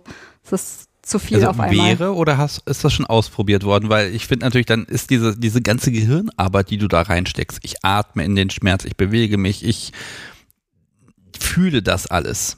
Und das wird ja in dem Moment alles kaputt gemacht, dadurch, dass dann irgendwie am Kitzler ein hämmerndes Los, los, los ähm, in das Gehirn reinbricht. Ne? Also ja. das ist ja noch bösartiger dann. Ja, also ähm, ja, wir haben das auch schon gemacht, jetzt nicht in äh, der Position, sondern in einer anderen Position. Ähm, bei mir ist es dann einfach nur so wichtig, dass es dann eine Situation ist, wo ich, äh, wo es okay ist, wenn ich mich dann auch darauf konzentriere, weil wenn es jetzt ein Harnis ist, wo ich aufpassen muss, dass meine Hände ähm, okay sind, dann würde ich das nicht machen wollen aus sicherheitstechnischen Gründen. Weil ich brauche eine Situation dann, wo es okay ist, wenn ich dann jetzt mal nicht gerade an meine Hände denke, nicht die ganze Zeit kontrolliere, ob alles okay ist. Und ja, also wir haben das auch schon gemacht und es war auch gut, aber äh, ich muss das in so einer Situation trotzdem nicht unbedingt haben. Aber ich, ich würde mich jetzt auch nicht total wehren, wenn es okay, äh, wenn, wenn es gewünscht ist. okay, ja, äh, finde ich spannend. Das heißt, du trägst dann doch eine gewisse Mitverantwortung ähm, und Fall, passt ja. halt schon auf. Also ganz fallen lassen ist dann doch nicht. Ja, nee, auf jeden Fall. Also ich bin schon so, dass ich dann schon die ganze Zeit auch immer wieder checke, ob alles okay ist mit meinem Körper. Und natürlich muss ich auch gucken, ob meine Hände okay sind und so weiter. Ja, das ist schon wichtig, dass man auch da nicht komplett dann sagt, so, ich habe keine Verantwortung mehr, denn du hast immer Verantwortung für dich, gerade auch im Seil, ja. Und jetzt, liebes Publikum, werde ich in der Folge mit den häufigsten Unterbrechungen, die es jemals gegeben hat, noch eine machen, denn jetzt kam der Lieferdienst und die Nachbarn bohren hier Löcher. Ähm, wir sind gleich wieder da. Liebe Silvi, wir waren bei Sicherheit. Ist das nicht total gefährlich? Äh, ja, auf der einen Seite sicherlich, ja klar, aber vieles ist gefährlich und man macht es natürlich trotzdem, ja. Also ja klar, es ist gefährlich. Mhm. Ja, und wir als BDSMer sind es ja gewohnt, das ein bisschen auch einzuschätzen, was gefährlich ist und was nicht. Ähm, jetzt erzählen mir manchmal Menschen, ja, beim Bondage muss man aufpassen, da sitzt hier ein Nerv, da ist da ein Nerv und die Fallhand ist nochmal was ganz Schlimmes und Gefährliches. Ähm, du musst da drauf aufpassen. Und ähm, was geht und was, was geht nicht. Also wo musst du als Bunny, und du hast ja nun mal die Erfahrung wirklich als, als Bunny, das nicht selber fesselt, ähm, was ist deine Aufgabe dabei? Äh, ja, also meine Aufgabe ist auf jeden Fall, dass ich schaue, ob meine Hände noch in Ordnung sind. Also gerade wenn es in der Suspension ist, aber auch in der Semi-Suspension und auch vielleicht auf dem Boden, wenn man zum Beispiel auf der Seillage auf dem Oberarm liegt, dann ist es schon äh, wichtig. Also wenn Druck auf dem Oberarm ist, dann schaue ich auf jeden Fall immer und habe immer so im Hinterkopf, dass ich regelmäßig daran denke und schaue, ob meine Hände halt noch in Ordnung sind, ob irgendwas taub wird, ob irgendwas kribbelt und genau, wenn es da solche Warnsignale gibt, dass ich dann da auch ähm, gucke, ja, ob ich dann direkt runter muss, ob irgendwie vielleicht die Lage nochmal verändert werden muss. Also gerade der Oberarm, ähm, da laufen halt ähm, die Nerven zur Hand entlang und ähm, da muss man auf jeden Fall besonders drauf achten. Das, das ist ja auf der einen Seite ein Stück weit Erfahrung. Das heißt immer, wenn es kribbelt oder wenn da irgendwie was komisch ist. Aber gibt es einen Punkt, wo man sagt, das kann man jetzt noch kurz aushalten, weil das ist vielleicht auch auf dem Weg zur Fesselung oder ist es immer kritisch? Also wenn irgendwas taub wird an der Hand, dann ist es, dann sage ich auf jeden Fall ähm, direkt Bescheid. Und für mich wäre es dann wichtig, dass die Lage halt weggemacht, also ähm, verändert wird oder dass ich halt aus der Festung rauskomme, dass das verändert wird, weil das ist halt so ein Signal, äh, da kann die Hand dann halt tatsächlich dann auch die Handfunktion verlieren. Und ja, bei sowas sollte man natürlich schon dann direkt Bescheid sagen. Ein Kribbeln, ähm, das ist bei mir auf jeden Fall so, dass es oft ist, wenn ich einen Blutstau habe, zum Beispiel in der Hand oder auch in den Füßen. Das ist jetzt erstmal kein äh, Signal, wo ich dann direkt irgendwie was sage, sondern da weiß ich, das geht dann halt oft auch einfach weg. Das kommt einfach vom Blutstau. Also Blutstau ist jetzt halt nicht gefährlich in dem Sinne, sondern nur, wenn etwas taub wird, dann. Äh, nein. Das ist auch ein bisschen die Frage der Zeit. Also ich sehe das halt auch gerade bei dir auf den Bildern, sieht man das sehr schön, wie es wirklich einschneidet. Also wo man wirklich merkt, wie so das Seil wirklich in die Haut ja richtig reingedrückt wird und das, das Seil ist ja auch, wenn das unter Spannung steht, ist das ja kein weiches Seil mehr, sondern fühlt sich das ja, wie ich finde, so ein gespanntes Seil, ähm, das, das fühlt sich eher an wie so ein wie, wie, wie so ein Metallstück, ja, also es ist so oder ein Stück Baum, sage ich, wie ein Ast, ne? Also es ist total fest einfach.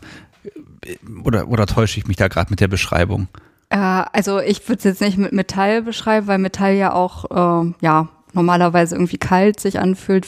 Äh, Seil fühlt sich eher, ja, weiß nicht, das ist ja eher so wie der Körper, so von der Temperatur her und ähm, ja, ich, ich finde es auch nicht so kratzig, also je nachdem, was man benutzt. Ähm, äh, Kokosnussseil ist natürlich sehr kratzig, das wird man jetzt nicht für eine Suspension benutzen, aber es ist ja gerade so, dass es dann so ein kratziges Gefühl auf der Haut hinterlässt und halt auch irgendwie wehtut.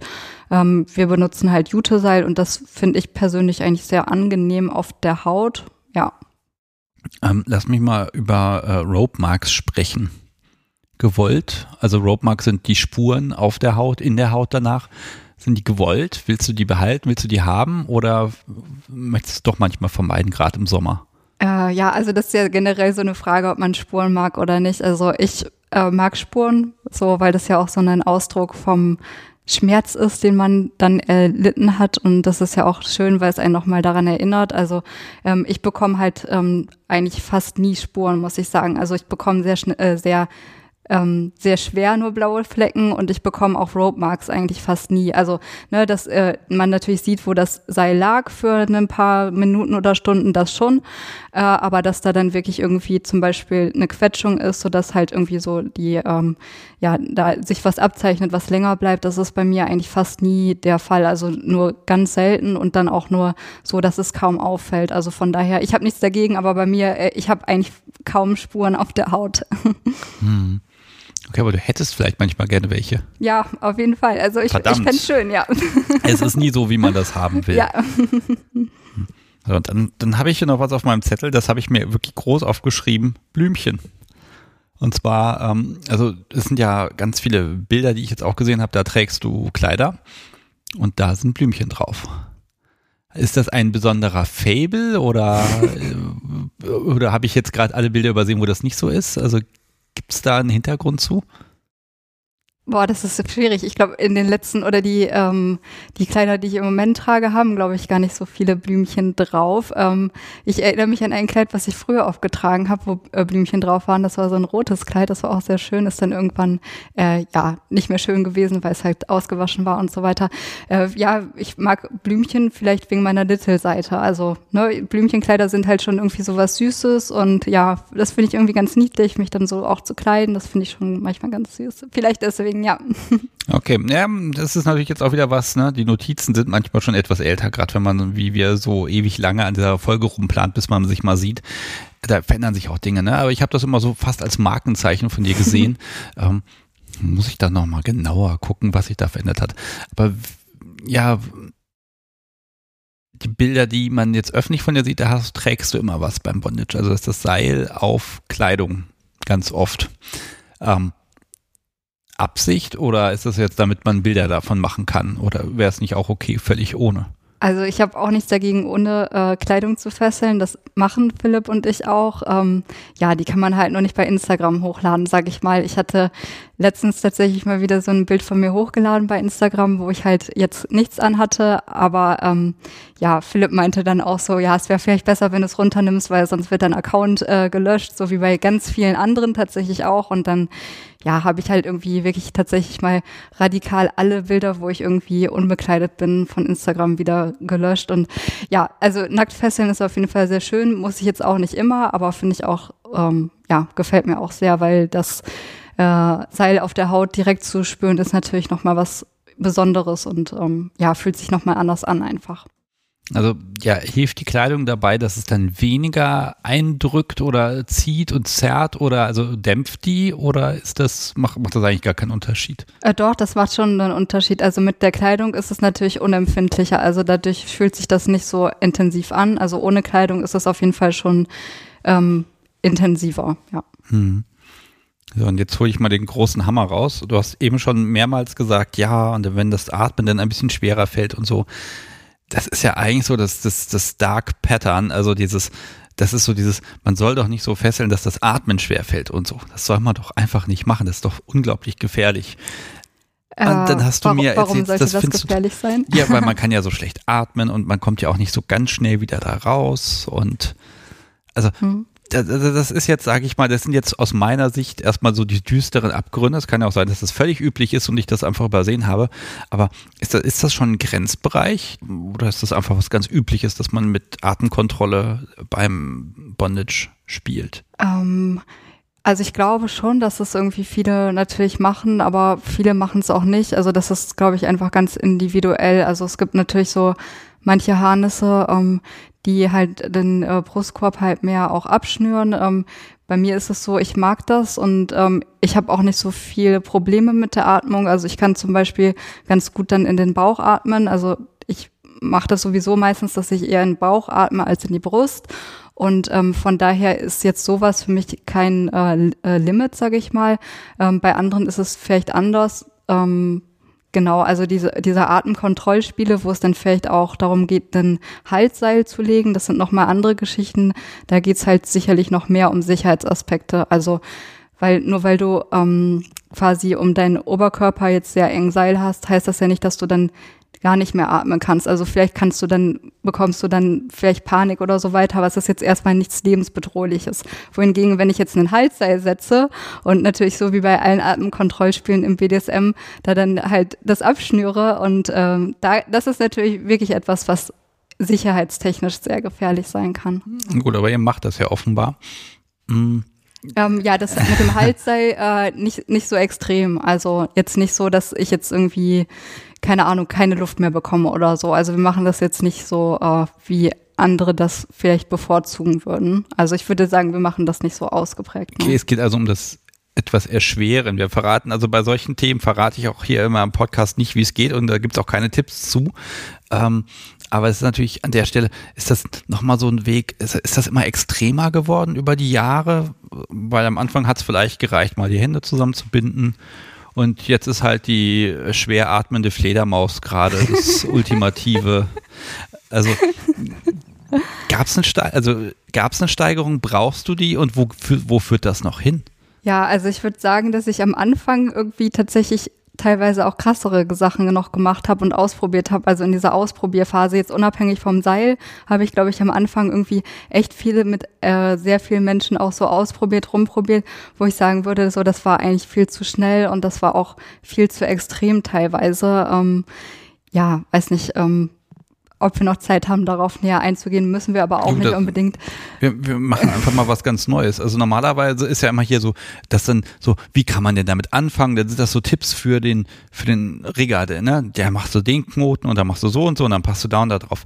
Aber wenn man jetzt sagt, ich bin Bunny, und ich habe da jetzt, äh, wie, wie fange ich als Bunny an mit Bondage? Äh, weil ähm, natürlich werde ich jemand finden, der mich im Zweifel in der ersten halben Stunde in die Luft bringt und dann habe ich die Suspension gehabt. Aber so aus deiner Sicht, was, was ist ein guter Einstieg und worauf achte ich vielleicht, um rauszukriegen, was kann ich mir zutrauen und äh, wann sollte ich vielleicht sagen, nee, das lassen wir mal bleiben, das ist zu viel?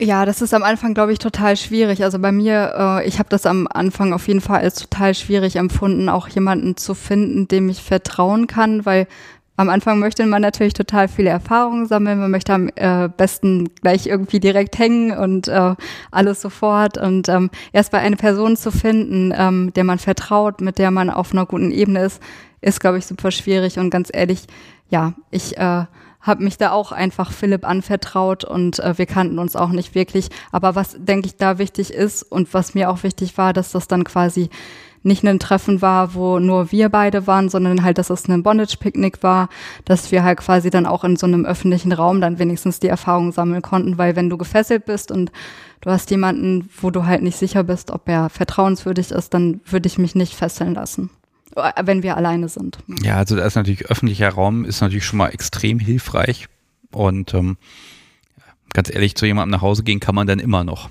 Ja, ah, genau. Gibt es irgendwas, wo du sagst, äh, am Anfang mal eher bleiben lassen, irgendeine Technik oder eine bestimmte Art von Fesselung? Ähm, ja, mit der Suspension, du hast völlig recht. Es haben also schon ganz viele auch beim Podcast in Live-Sendung angerufen haben gesagt, ja, also ich würde ja gern mal ah, eine Suspension, das möchte ich mal. Ne? Und das ist so, ich möchte das haben. Ne? Und äh, fangen wir doch mal damit an. Ne? Natürlich ist dann klar, der Weg ist noch ein bisschen, aber das scheint eine gewisse Faszination zu haben.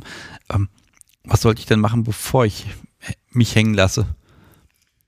Also ich glaube, man Wortspiel. sollte auf jeden Fall erstmal so verstehen, äh, wie der Körper generell auf Seil und verschiedene Positionen reagiert. Also zum Beispiel, wenn man jetzt äh, eine Suspension macht, die halt eine Gute oder eine TK, also eine Oberkörperfessung mit Druck auch auf dem Oberarm hat, dann sollte man das wenigstens am Boden mal ausprobiert haben und vielleicht auch schauen, so äh, wie reagiert mein Körper darauf, ähm, ja, wie fühlen sich meine Hände an und was sind halt auch Warnsignale, die ich wahrnehme?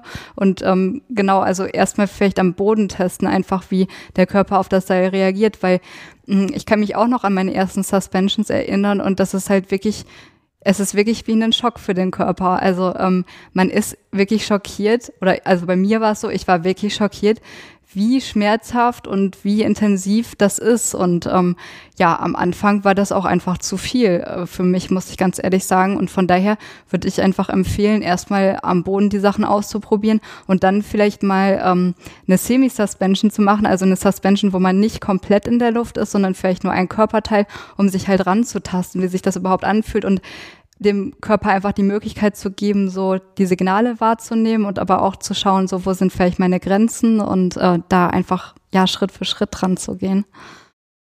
Bei deiner ersten Suspension, da wurdest du doch bestimmt auch gefragt, bevor du dann abgehoben bist. Äh, ist jetzt okay, können wir jetzt noch weiter? Ja, meine erste Suspension war ja auf diesem ähm, Bondage-Workshop tatsächlich damals, als ich noch sehr jung war. Und ähm, ja, da durfte halt jede äh, und jeder, der das jetzt wollte, einfach mal so hängen. Also wir haben da, glaube ich, einfach einen ganz einfachen Gote TK gemacht, meine ich, und ähm, dann irgendwie die Füße hoch so. Und das war halt auch meine erste Suspension und dann genau konnte ich mich halt dafür entscheiden, ob ich das jetzt möchte oder nicht und ich habe ja gesagt und dann hing ich da halt äh, mal 30 Sekunden oder so. Genau, du hast ja ein Ja gesagt. Das ja. ist glaube ich dieser Punkt. Also auch wenn man weiß, naja, also ja, man soll jetzt langsam anfangen, vielleicht mal am Boden oder nur so eine Halbsuspension. Im Endeffekt, wenn man so kurz davor ist, dann sagt man doch nicht nein. also ich halte das nicht für so realistisch, dass man dann sagt, ja, ich hänge jetzt hier so halb, es Ja. fühlt sich irgendwie spannend an und das ist eh alles drumherum. Ja, aber jetzt, jetzt das lass manchmal wieder runter. Also beim Ja. nächsten Mal machen wir mehr. Ja, ich, so viel. Disziplin traue ich im Grunde niemandem zu. Nee, nee, das glaube ich auch. Und ähm, ich, ich war ja auch nicht so. Also ich hätte das auch, ich habe das Angebot ja auch angenommen, als es dann kam. Und das waren ja auch, war ja eine meiner ersten Erfahrungen mit Bondage. Und ähm, ja, ich denke, da war es halt einfach gut, dass irgendwie viele Leute dabei waren und dass man halt auch wirklich dann einfach ne, nur kurz in der Suspension hing, um einfach mal zu gucken, so wie fühlt sich das an. Und dann habe ich aber auch gemerkt, so es war auch irgendwie, irgendwie hat sich meine Hand komisch angefühlt und dann habe ich auch gesagt, ja, das ist irgendwie komisch und dann bin ich auch wieder runter. Also es waren dann halt nur ein paar Sekunden. Man muss es halt dann wirklich nicht übertreiben, so in dem Sinne. Man kann es ja mal ausprobieren, aber man muss ja dann nicht direkt irgendwie zehn Minuten da hängen. So. Hm. Ähm, Gibt es was, wo du sagen würdest, wenn ihr das mal wirklich, wirklich bleiben lassen? Also hast du vielleicht schon auch selber irgendwelche Ideen angezettelt und festgestellt, also das ist vielleicht überhaupt keine gute Idee. Also ich hätte, ich hätte mal direkt eine aus eigener Erfahrung. Ja, Nicht so gut ist irgendwie äh, fesseln und dann ab in die Badewanne. okay, warum? Die ziehen sich zusammen. Ach so, gefesselt in die Badewanne. Ja, ja, Ach das so, ist okay, keine ich dachte gute danach. Idee. Tut es nicht. Also man kann sich vielleicht einen Spaß draus machen und mit so einer Sprühpistole mal dann vor Suppi stehen und mal, ein- mal ein bisschen nass spritzen. Wenn es viel Wasser ist, fangen die halt an. Ähm, dann wird's eng. Mhm. Ähm, wäre jetzt mal so mein Tipp, nicht machen. So interessant das auch ist. Ähm, äh, ich werde hier leicht böse angeguckt von Philipp. Nach dem Motto, wie kann er nur? Das ist lange her. Nein, okay, ich werde gar nicht böse angeguckt. Ja, das konnte, aber das wusstest du dann vorher ja auch nicht, ne? Das ist, oder wusstest du, dass es eine schlechte Idee ist? Hätte man drüber nachgedacht, Ja, wäre man wahrscheinlich irgendwie drauf Problem. gekommen. Ne? Also denken würde manchmal wirklich helfen. Es war alles nicht wild und es hat nach ein paar Minuten, da kam halt die Rückmeldung, das zieht sich irgendwie zusammen. Ja, okay, Ja. warum eigentlich? Ach ja, Wasser, Seil. Wobei das macht ja nicht jedes Seil. Das stimmt, es gibt auch Seile, wo man gut im Wasser auch oder im, ja, wenn wenn es halt nass ist, gut fesseln kann. Ja. Genau, Wäscheleine zum Beispiel zieht sich nicht zusammen. ja, wir haben auch solche Seile natürlich für Natursektsachen. Das ist ganz Oh, praktisch. also Wäscheleine war jetzt ein Scherz, die sollte man natürlich nicht nehmen, aber äh, was, was für Seile habt ihr dafür? Äh, Sisal-Seile sind das, oder? Welche sind das denn? ich schneide dich jetzt nicht raus, ne? Hm? Ich schneide. Gut. Äh, ach, ach, diese Schall Fallschirmseile, ja. Äh, Paracord. Paracord, ja, genau. Okay. Das Ja, ist auch stimmt. das, wo das da dran hängt, ähm, wo der äh, Bambus dran hängt. Das sind Paracord-Seile. Okay, also aber Paracord dachte ich, ist jetzt eigentlich für die Haut nicht so toll, oder weil das so rutschig ist oder macht, ist das egal eigentlich? Ja, Das ist nichts, was, was jetzt ähnlich dem, dem, äh, New-Design verwendet würde. Das ist im Grunde nur, weil es halt letztendlich wasserfest ist in der Dusche und das kann ich halt abwaschen und äh, das versaue ich mir halt nicht. Also New-Design versaue ich mir halt einfach, wenn die, wenn die dauerhaft nass werden. Und Okay, alles, was du jetzt gesagt hast, wird man nicht nichts davon hören. Verdammt. okay, aber ich, Ähm, ich, mir fällt also auch zu Philipp der, hat gerade zu der, Dinge äh, gesagt ach so. äh, ohne Mikrofon. Das heißt, äh, du musst das nochmal erklären vielleicht. Also wir sind bis Paracord gekommen. Ja, achso, ja, dieses Paracord-Seil, das benutzen wir zum Beispiel in der Dusche wirklich nur so für ganz minimale Sachen. Also jetzt keine Oberkörper-, Unterkörperfestung und so weiter. Das ist ja auch viel zu dünn dafür, sondern vielleicht einfach nur, um die Hände irgendwo festzumachen oder so. Oder ich trage auch manchmal dann Handschellen in der Dusche und dann einfach, um die Handschellen äh, woran festzumachen, so. Mhm. Mhm. Um sich halt dann auch die Seile nicht einzusauen und so weiter. Das ist ja jetzt ein bisschen Ketzerei, Sylvie Rope zu fragen, was du hast es jetzt schon gesagt, Handschellen, äh, dich zu fragen, was hast du denn noch so an, an Befestigungs- und Fesselmöglichkeiten, die du gerne benutzt? Vielleicht gibt es ja auch irgendwas, was du lieber magst als Seil, um fixiert zu werden. Nee, eigentlich mag ich nur Seile. Also äh, Seile mag ich am liebsten.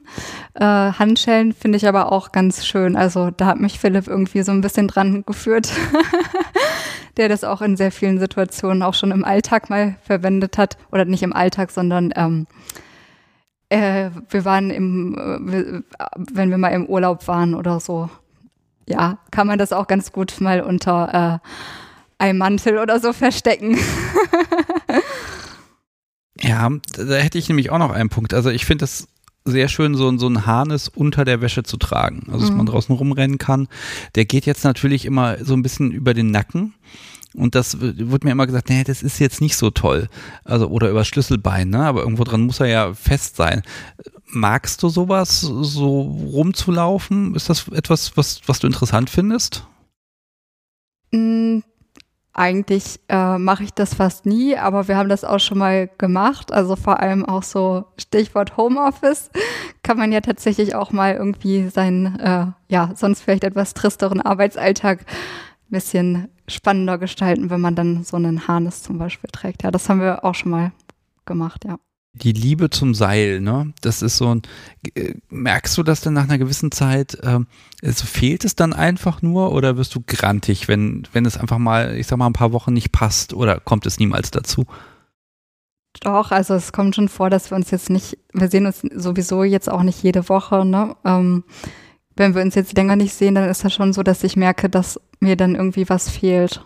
Also, dass ich einfach merke, dass ich vielleicht auch nicht mehr so äh, sich also dass irgendwas fehlt, dass ich irgendwie äh, mich danach sehne, einfach auch wieder im Seil zu sein, weil es für mich auch einfach etwas ist, was mich irgendwie so ja wieder auf den Boden bringt, so hast du es ja eben formuliert, oder auch einfach so diesen Stress, den ich oft im Alltag habe. Für mich ist das auch so ein Ventil, einfach mich wieder so zu erden, zu mir zu finden und auch so ausgeglichen zu sein wenn du jetzt nicht ausgeglichen bist. Also wie bist du denn da so drauf? Also was sind so eine Entzugserscheinungen? Ich Boah, weiß, da müsste ich jetzt schwierig. jeden anderen fragen außer dich, aber. ich weiß nicht, vielleicht einfach so eine innere Unruhe, vielleicht kann man es so sagen, einfach so ein inneres Gefühl von irgendwas fehlt. Jetzt habe ich ja nicht so oft mit Menschen zu tun, die sagen, nein, ich habe abgegrenzte Sessions. Ja, weil, weil eigentlich ist so dieser Trend ist, ja, das heißt Trend, aber es ergibt sich einfach, dass das sich immer mehr so ein bisschen weiter ausbreitet. Ähm, das heißt aber, Session ist ähm, etwas, was man ja auch planen kann was wäre denn so für dich, auch, auch wenn es jetzt Fiktion oder Fantasie ist, wo würdest du sagen, das wäre, das wär's, das müsste mal. Gibt es da was, dem du nachjagst? Auch wenn es jetzt nicht un unbedingt sehr realistisch ist, aber vielleicht. Ah, ich habe irgendwie so schon so total viel ausgelebt, äh, was ich vorher nur in meiner Fantasie hatte. Auch irgendwie so total verrückte Sachen irgendwie, auch total gefährliche Sachen Zum teilweise. Beispiel? Ja, also, also das war liebes auch, Publikum macht das alles nicht nach. es ist verrückt und gefährlich, also spannend.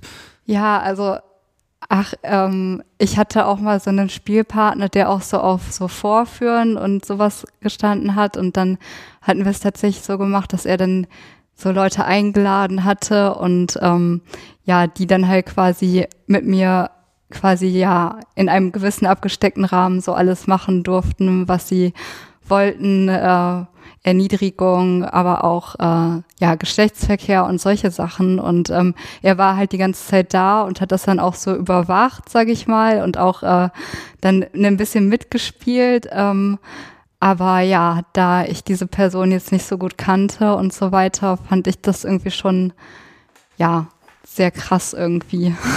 okay, das jetzt der Sicherheitsaspekt. Aber grundsätzlich, da ist eine Horde Männer, ich gehe jetzt mal von Männern aus, ja, ja, ähm, Männer. die über dich im gewissen Maße herfällt.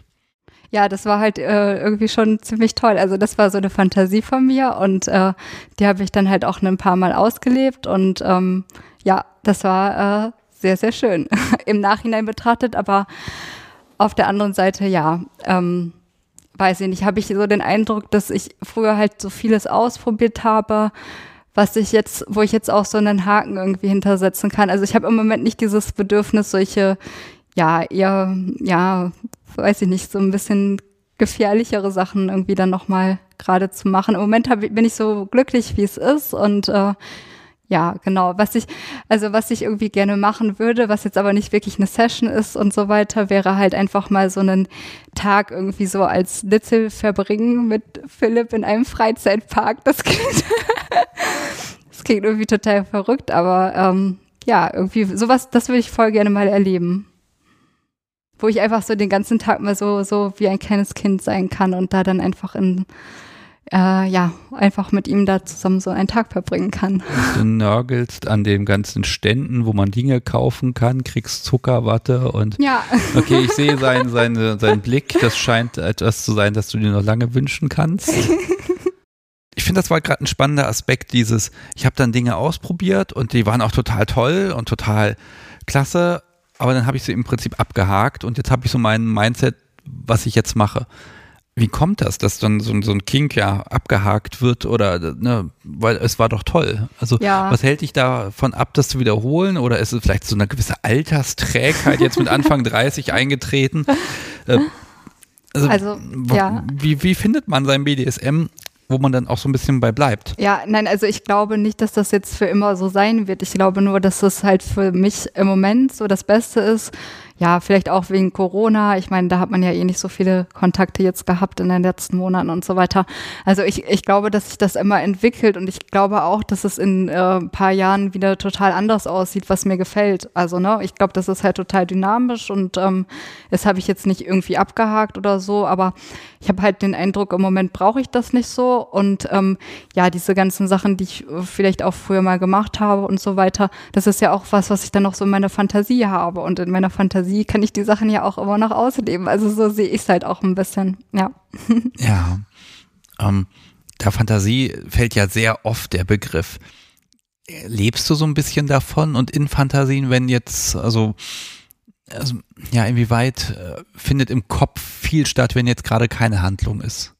Bei mir passiert irgendwie sehr viel. Also ich habe, äh, ich stelle mir irgendwie ganz oft so Szenen auch vor, ähm, ja, auch irgendwie in Sessions und so weiter. Also manchmal äh, trifft sich da dann auch in der Fantasie irgendwie ab. Also für mich spielt das auf jeden Fall eine sehr große Rolle. Und ja, ich glaube auch, dass viele in der Session äh, gar nicht anders funktioniert, als dass man auch äh, da so eine gewisse Fantasie oder Mindspace äh, mit rein gibt irgendwie, weil äh, ja, allein das Machtgefälle äh, ist ja etwas, was man nicht irgendwie physisch etablieren kann. Das ist ja etwas, was im Kopf passiert. Ja, aber ich habe immer so dieses Gefühl, naja, wenn du jetzt eine Fantasie hast, dann Ja. hast du ja auch eine Idee, dann musst du das kommunizieren. Und ich habe immer festgestellt, wenn ich eine Fantasie in die Realität umsetze, dann wird sie abweichen. Es wird nie so sein, wie es im Kopf war. Die Frage ist immer, ist das nicht irgendwie, ist das enttäuschend oder ist es besser, dass es nicht so ist, wie du dir das vorgestellt hast und das gewollt hast? Und wenn das Mm. Personal wieder eigene Wege geht. Das ist ja gerade das Spannende, so wenn es nicht ganz so ist, wie es in der Fantasie ist. Und ich habe das irgendwie ganz oft, also ich hatte es noch nie eigentlich so, dass ich eine Fantasie hatte, die dann in der Realität schlechter war. Also entweder sie war so genauso gut, vielleicht anders, aber trotzdem halt gut, oder sie war sogar besser. Also ja, tatsächlich, ja, finde ich das auch beeindruckend, aber irgendwie so Fantasien sind für mich irgendwie etwas, was, wovon ich irgendwie jetzt in der Realität dann doch nie enttäuscht wurde. Ich guck mal so ein bisschen auf die Uhr. Ja. Theoretisch alles entspannt, aber die echte Uhr, also die nicht auf dem Aufnahmegerät, die tickt irgendwie schneller als die auf dem Aufnahmegerät heute. Das ist sehr merkwürdig. Ähm, aber hier steht noch in relativ großer Schrift Ding der Woche. Und ihr habt eben so viel ja. getuschelt und gemacht. Es gibt offensichtlich etwas. Wir haben einmal äh, ein Malbuch. Das ist ein tierisches Mandala-Malbuch. Ähm, du kannst es dir auch gerne ich mal nehme es sehr gerne mal. Ich war jetzt einfach mal still und habe euch beiden gespannt gelauscht. Ich, ich hoffe, liebes Publikum, ihr habt ein paar Fetzen mitbekommen, aber es reicht eigentlich auch, wenn man die Frau schon hört, die man nur Widerworte gibt. Ähm, ein tierisches Mandala-Malbuch. Ich kenne, also die gibt es, aber die sind doch eigentlich für Erwachsene. Ja, die gibt's auch für Erwachsene, ja, genau. Also oh Gott, das, ist, jetzt ja alles eins, schon ausge, äh, das ist ja schon alles ausgemalt. noch nicht alles. Also das ist jetzt eher eins für Kinder, aber es gibt die natürlich auch für Erwachsene und ja. Genau. Das gehört bestimmt zum Lidl. ja, auf jeden Mhm. Fall. Das ist für mein Little. Okay. Also, wann ist das? Also, ich habe, ich glaube, Robina hat mir das auch schon ein bisschen erklärt. Sie macht das gerne. Jetzt habe ich tatsächlich so ein Malbuch mal hier in der Hand. Das ist auch das erste Mal für mich. Ähm, jetzt habe ich hier einfach eine Form und jetzt male ich das aus. Jetzt habe ich hier diesen, diesen Hund, der ist jetzt, würdest du den als attraktiv bezeichnen? Der ist süß. Okay, äh, süß. Ah, genau, süß ist der Begriff, der mir einfach nicht einfallen wollte. Jetzt hast du den hier schön mit Pastelltönen ausgemalt und das hast du auch sehr ordentlich gemacht, wobei da sind noch ein paar weiße Stellen in den Ecken. Naja, ähm, Das ist mit Weiß ausgemalt. Da ist es, ein, ich habe einen weißen Buntstift. okay, du machst das also professionell grau. ähm, okay. Ähm, da mag ich noch mal ein bisschen sammeln. Wann machst du das? Was tut das? Ich mache das tatsächlich einfach oft so, um mich zu entspannen. Also genau, und irgendwie mache ich das, wenn ich halt so das Gefühl habe, dass ich so ein bisschen Little-Sein auch ausleben möchte. Und ich mache das halt manchmal ähm, wenn, wenn Philipp da ist, aber ich mache das manchmal auch alleine, zum Beispiel, ja, wenn ich mich irgendwie gestresst fühle oder so und ich das Gefühl habe, so, ich möchte einfach mal so ein bisschen, ja, ein Kind sein, dann male ich auch ganz gerne zum Beispiel. Wie, wie viel Zeit verwendest du darauf? Also ich weiß es ehrlich gesagt nicht, wie lange so das dauert, aber ich glaube nicht, dass das so lange gedauert hat, weil das ja nicht so ähm, ja, weil da ja nicht so viele Strukturen drin sind jetzt zum Beispiel. Aber genau das mit dem Malen mache ich auch noch gar nicht so lange. Ja. Das habe ich jetzt irgendwie erst so für mich äh, angefangen und ähm, ja, ansonsten ja, ist es so, dass ich in, in der Session oft dann einfach so ein bisschen kindlicher bin und dann halt auch, ja, ähm, ich glaube, der Unterschied zu, ähm, ja, ich bin jetzt eine erwachsene Person mache einfach gerne Kinderdinge, ist beim Little-Dasein bei mir auf jeden Fall, dass ich dann halt auch wirklich so ähm, rede wie ein Kind und dass ich halt auch wirklich so bin, wie man sich so ein, ja, in meinem Fall jetzt so fünf-, sechsjähriges Mädchen vorstellt. Ist, ist das was Neues? Ist das dazu gekommen oder war das schon immer da? Das war auf jeden Fall schon immer da, also diese Seite von mir. Aber ich habe die total lange total unterdrückt und das ist auch ein Tabu jetzt zum Beispiel für meinen Mann und das kann ich auch dann auf jeden Fall kontrollieren. Und ähm, vor ihm bin ich auch nicht so, aber bei Philipp, da ist es halt anders. Vor ihm kann ich halt so diese Seite auch zeigen und dann ja, genau, dann lebe ich die halt auch aus. Aber bewusst bist du dir schon länger, aber ähm, Du kannst ihm jetzt einfach Raum geben. Ja, genau. Mhm. Aber dass ich, ähm, dass ich so mich so fühle, als ob so immer noch ein Kind in mir steckt und dass ich diese Seite in mir habe, das ja, ist eigentlich schon immer so. Ja, also da, liebes Publikum, einmal zwei, drei, vier Folgen, glaube ich, zurückspulen zu Rubina oder ein paar Folgen vorspulen zu Eleanor. Ähm, da ist das, ich merke, das Thema, das bricht sich hier gerade Bahn. Ich überlege, ob das im Moment ein kleiner Trend ist oder vielleicht ein großer Trend, dass man einfach sagt, nee, das, das gibt es auch, denn ich gebe so die ersten vier, fünf, sechs Jahre BDSM, auch Stammtisch und so, dass ich glaube, ich habe nie davon gehört. Es gab mal die, ja, die tragen Windeln, die Windelliebhaber. Das gab es mal. Also der war eher Richtung Fetischismus. Wie, wie ist das für dich? Also wenn das schon so lange da auch in dir drin ist, ähm, ich habe das vor zehn Jahren noch nicht gesehen. Habe ich es übersehen oder war das einfach noch nicht präsent? Das äh, weiß ich tatsächlich gar nicht so. Also ich äh, habe auf jeden Fall, als ich in die Szene ähm, vor ja so ungefähr fünf Jahren eingestiegen bin auf den Stamm auf dem Stammtisch, auf dem ich damals war, da gab es das auf jeden Fall. Also da gab es auch Littles und ich war auch äh, da mit einer befreundet, die halt auch Little war. Und also da habe ich das auf jeden Fall kennengelernt. Davor ähm, war mir das jetzt auch unbekannt, dass es sowas gibt und dass es halt auch okay ist, das so auszuleben. Ja, aber genau, ich glaube, durch die Szene habe ich dann halt auch gemerkt, dass das etwas ist, was okay ist. Und dafür bin ich auch sehr dankbar, dass ich damals dann auch ja eine Freundin hatte, die halt auch dann äh, mir das gezeigt hat, dass das okay ist. Sagst du Szene? Ähm, Gibt es dich in der Szene? Also wie, wie präsent bist du? Wie präsent seid ihr in der Szene? Geht ihr viel raus? Klar, jetzt ist gerade Corona, aber wir nehmen mal an, das existiere gerade nicht. So eine Pandemie kann man ja auch mal hypothetisch wegdenken. Ähm, Party, Stammtische, Workshops, voll viel und drauf oder eher zurückhaltend? Ähm, doch, auf jeden Fall. Also ich war früher immer auf dem Stammtisch in der Stadt, wo ich damals gewohnt habe und habe da dann halt auch immer viele Kontakte geknüpft und darüber bin ich dann halt auch zu diesen Bondage-Picknicks äh, Picknicks gekommen und ähm, ja auch zu so Fesseltreffen, die es halt da auch äh, dann in der Nähe gab und ähm, ja, durch Corona jetzt natürlich ähm, habe ich jetzt in den letzten Jahren irgendwie gar nichts in der Szene gemacht. D tatsächlich ist es ja auch so, dass ich jetzt die die Seilsachen irgendwie erst seit, ähm, ja, so drei, vier Jahren ungefähr wirklich intensiv mache. Und ja, da ist Corona dann tatsächlich ziemlich dazwischen gekommen. Ähm, ja, also mit Philipp war ich oft auf ähm, so Fesseltreffen äh, und tatsächlich gehen wir morgen auch das erste Mal wieder zusammen auf einen Fesseltreffen, ja. Darauf freue ich mich auch oh, schon. Oh, das heißt, wie lange ist das jetzt her, der letzte? Äh, also für mich schon sehr lange tatsächlich. Äh, wir waren, ähm, wir haben Urlaub gemacht bei einem Freund in Berlin.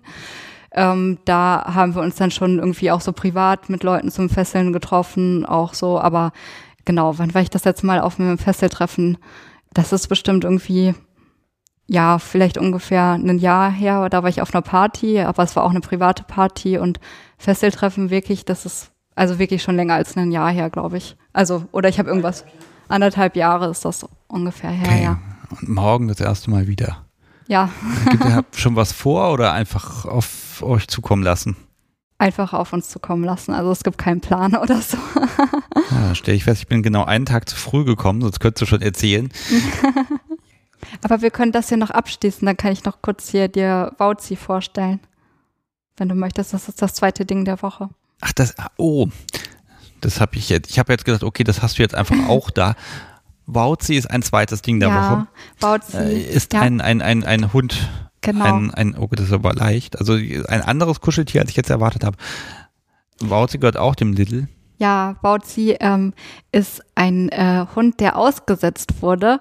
Und zwar war es so, dass ich äh, so eine Spaziergang gemacht habe und dann habe ich äh, so eine Kiste gesehen, auf der stand zu verschenken und da war Wauzi drin. Und Wauzi war auch ganz dreckig und ja, Wauzi war nicht so gut ja, beieinander, sag ich mal. Und dann habe ich Wauzi halt mitgenommen und habe ihn erstmal gewaschen und dann, ja, seitdem sind wir Freunde.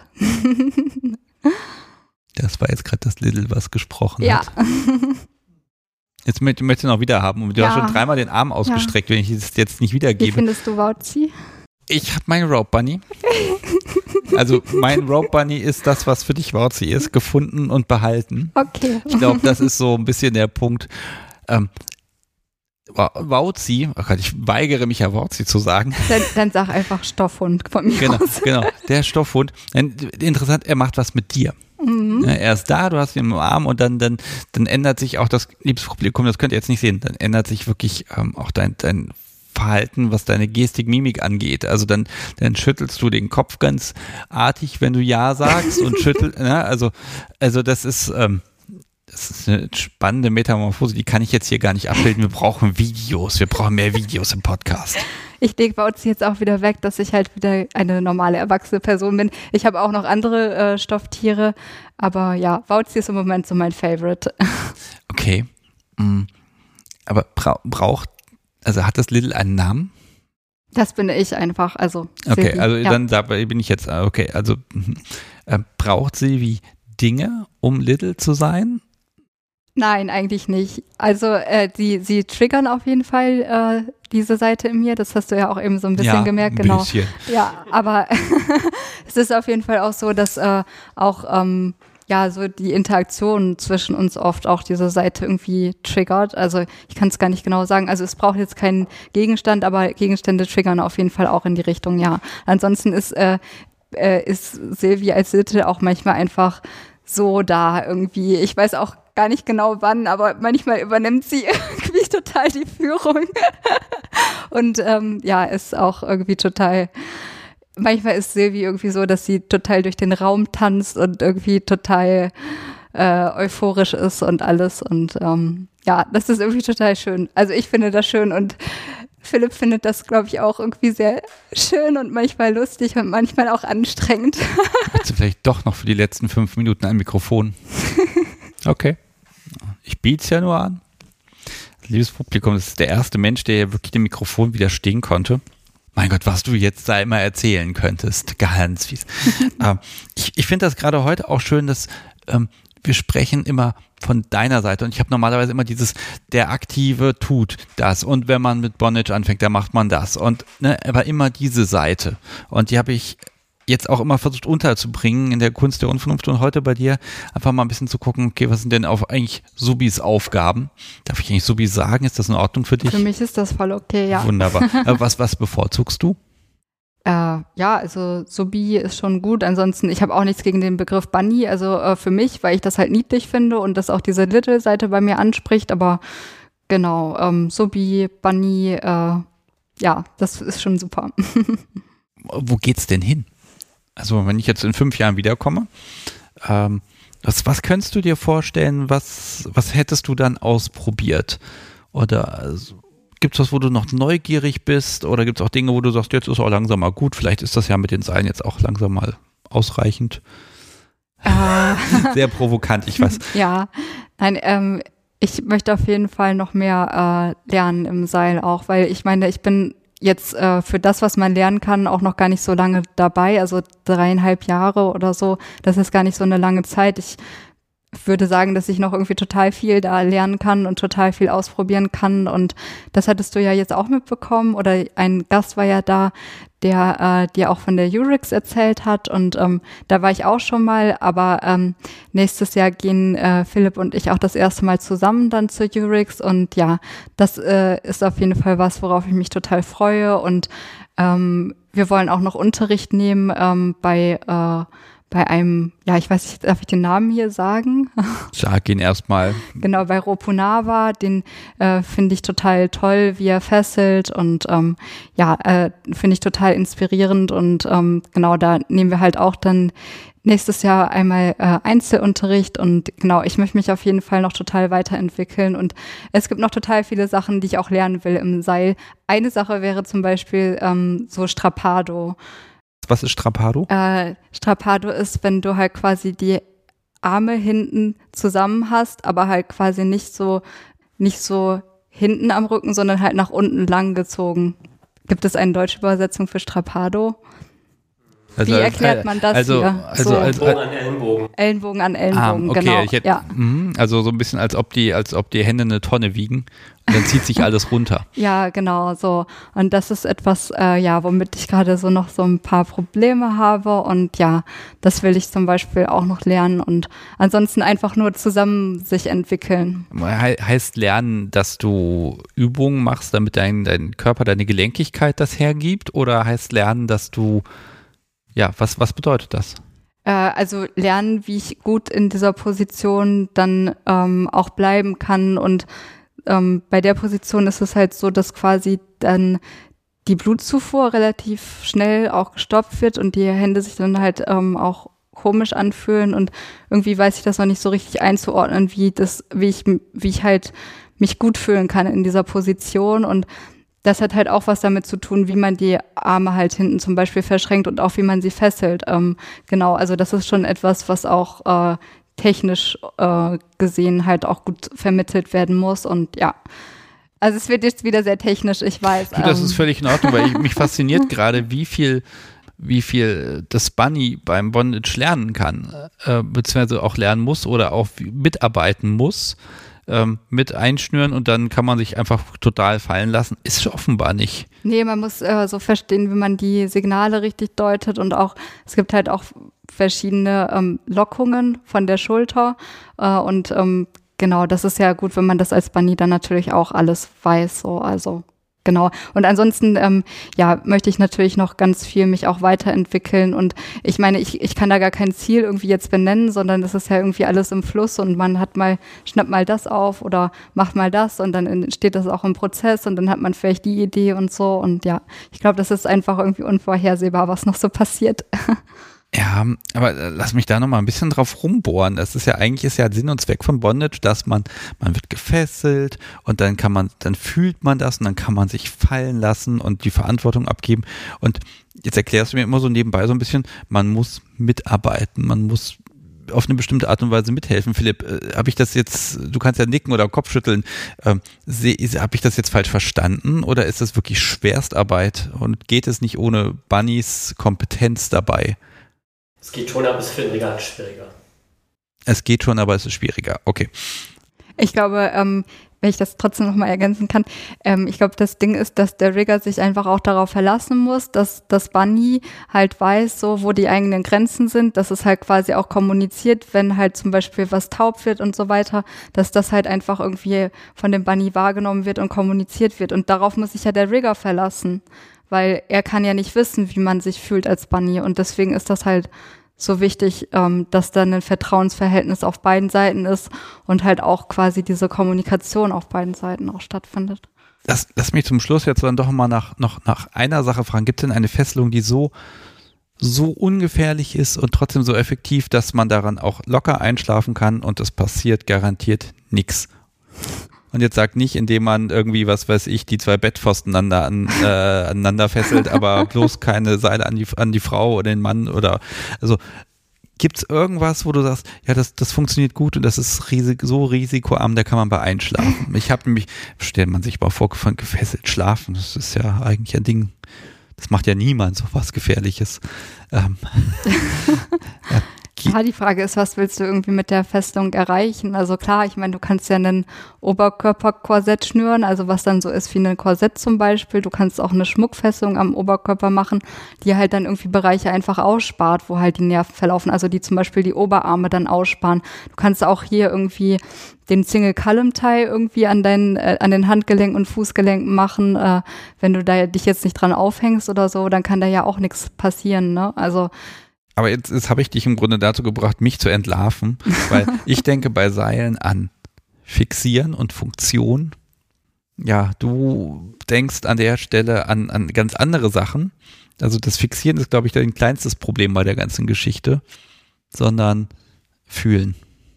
Auf jeden Fall, ja. Ich denke, das ist essentiell und dann ist es letztendlich auch nicht so wichtig, wie die Fesselung letztendlich aussieht oder wie sie auch gemacht wurde. Also klar, natürlich muss sie sicher sein, das ist die Grundlage, aber ähm, ja, ob das jetzt perfekt liegt, das Seil oder nicht, ist letztendlich egal und auch ist es auch egal, wie viel Seil man verwendet. Man kann ja auch mit einem Seil total viel machen, man kann auch mit gar keinem Seil total viel machen und trotzdem jemanden fesseln so. also das ist ja alles möglich. Also da, da wäre ich jetzt gespannt, aber leider, leider müssen ja, wir aufhören. Genau, also das ist so ein Thema, das äh, könntest du zum Beispiel auch noch mit Philipp, wenn er äh, mit dir nochmal spricht, das, da könnte er, glaube ich, auch was zu sagen, weil ich glaube, äh, die beste Session für ihn war eine Session ohne Seile, wo er mich aber gefesselt hat, aber ohne Seile, ja. Und was er da benutzt hat, das wird dann Philipp selber erzählen. Ja, genau. Philipp kann ja mal nicken, ob das dazu kommen wird. Okay, alles klar. Ach, deshalb wolltest du heute nichts sagen. Mhm. Das war ein böser Masterplan. Ich verstehe. So, ich schreibe mir hier auf, für die nächste Aufnahme ein unauffälliges Raummikrofon nochmal mit aufstellen. Dann kann man da noch Dinge reinmischen. Silvi, ähm, oh, also heute heut war es seillastig, ja, und irgendwie, ich habe das Gefühl, diesem ganzen Themen, wär, wär, eigentlich sind alle Themen zu kurz gekommen. Mhm. und Stimmt. ich äh, wüsste jetzt allerdings auch nicht genau, wie wir da noch weiter reinkommen können. Weil natürlich könntest du jetzt spezielle Szenarien, Erniedrigungen und auch NS und äh, Bondage, natürlich kannst du jetzt Geschichten erzählen, also oder Dinge, die schon passiert sind, Beispiele bringen. Das, das bringt die Sache aber nicht weiter. An der Stelle werde ich wohl noch ein bisschen, ja, ein bisschen rumforschen müssen. Äh, auf jeden Fall nehme ich heute mal mit so diese, diese Frage, ähm, was ist erniedrigend und kann man eigentlich auch Bondage um des Schmerzens willens machen. Also das war bisher immer, es ist Kunst, es ist schön, es fixiert, es fesselt, es hat eine Funktion. Und heute aber dieses, dieser Schmerz ist dann da und dann will ich ihn haben. Und das ist mein Schmerz. Ich glaube, so kann ich das so zusammenfassen. Ja, auf jeden Fall, ja. Das nehme ich heute einfach mal mit, diese, diese Perspektive. Mhm. Und dafür sage ich einfach äh, vielen, vielen Dank. Total schön. Ja, danke schön, dass du hier warst. Das ist sehr schön gewesen. Äh, du bist eine sehr angenehme Person. okay, und als sehr angenehme Person werde ich auch hier die Gastfreundschaft nicht zu sehr ausreizen. Nein, tatsächlich ist da dieses blöde Bahnticket. Ich habe mich schon wieder vertan und ich hätte eigentlich noch eine Stunde länger hier gebraucht. Das ärgert mich total. Ähm, vielen Dank für Gin Tonic bei der Aufnahme am Mittag. Großartig, noch nie gehabt. Ähm, kann ich nicht immer, aber heute war das gut für tolle Kekse, für Pizza und überhaupt alles. Vielen, vielen Dank und ähm, Sevi, wir sprechen bestimmt nochmal und laufen uns im Zweifel auch mal über den Weg. Und ich bin dann sehr gespannt, was sich bis dahin getan hat und ja, wie es einfach bei dir weitergeht. Und vielleicht gewinnt das Little ja doch gegen das Rope Bunny. Wir werden sehen. Ja, danke schön. Okay, mach's gut. Tschüss. Tschüss.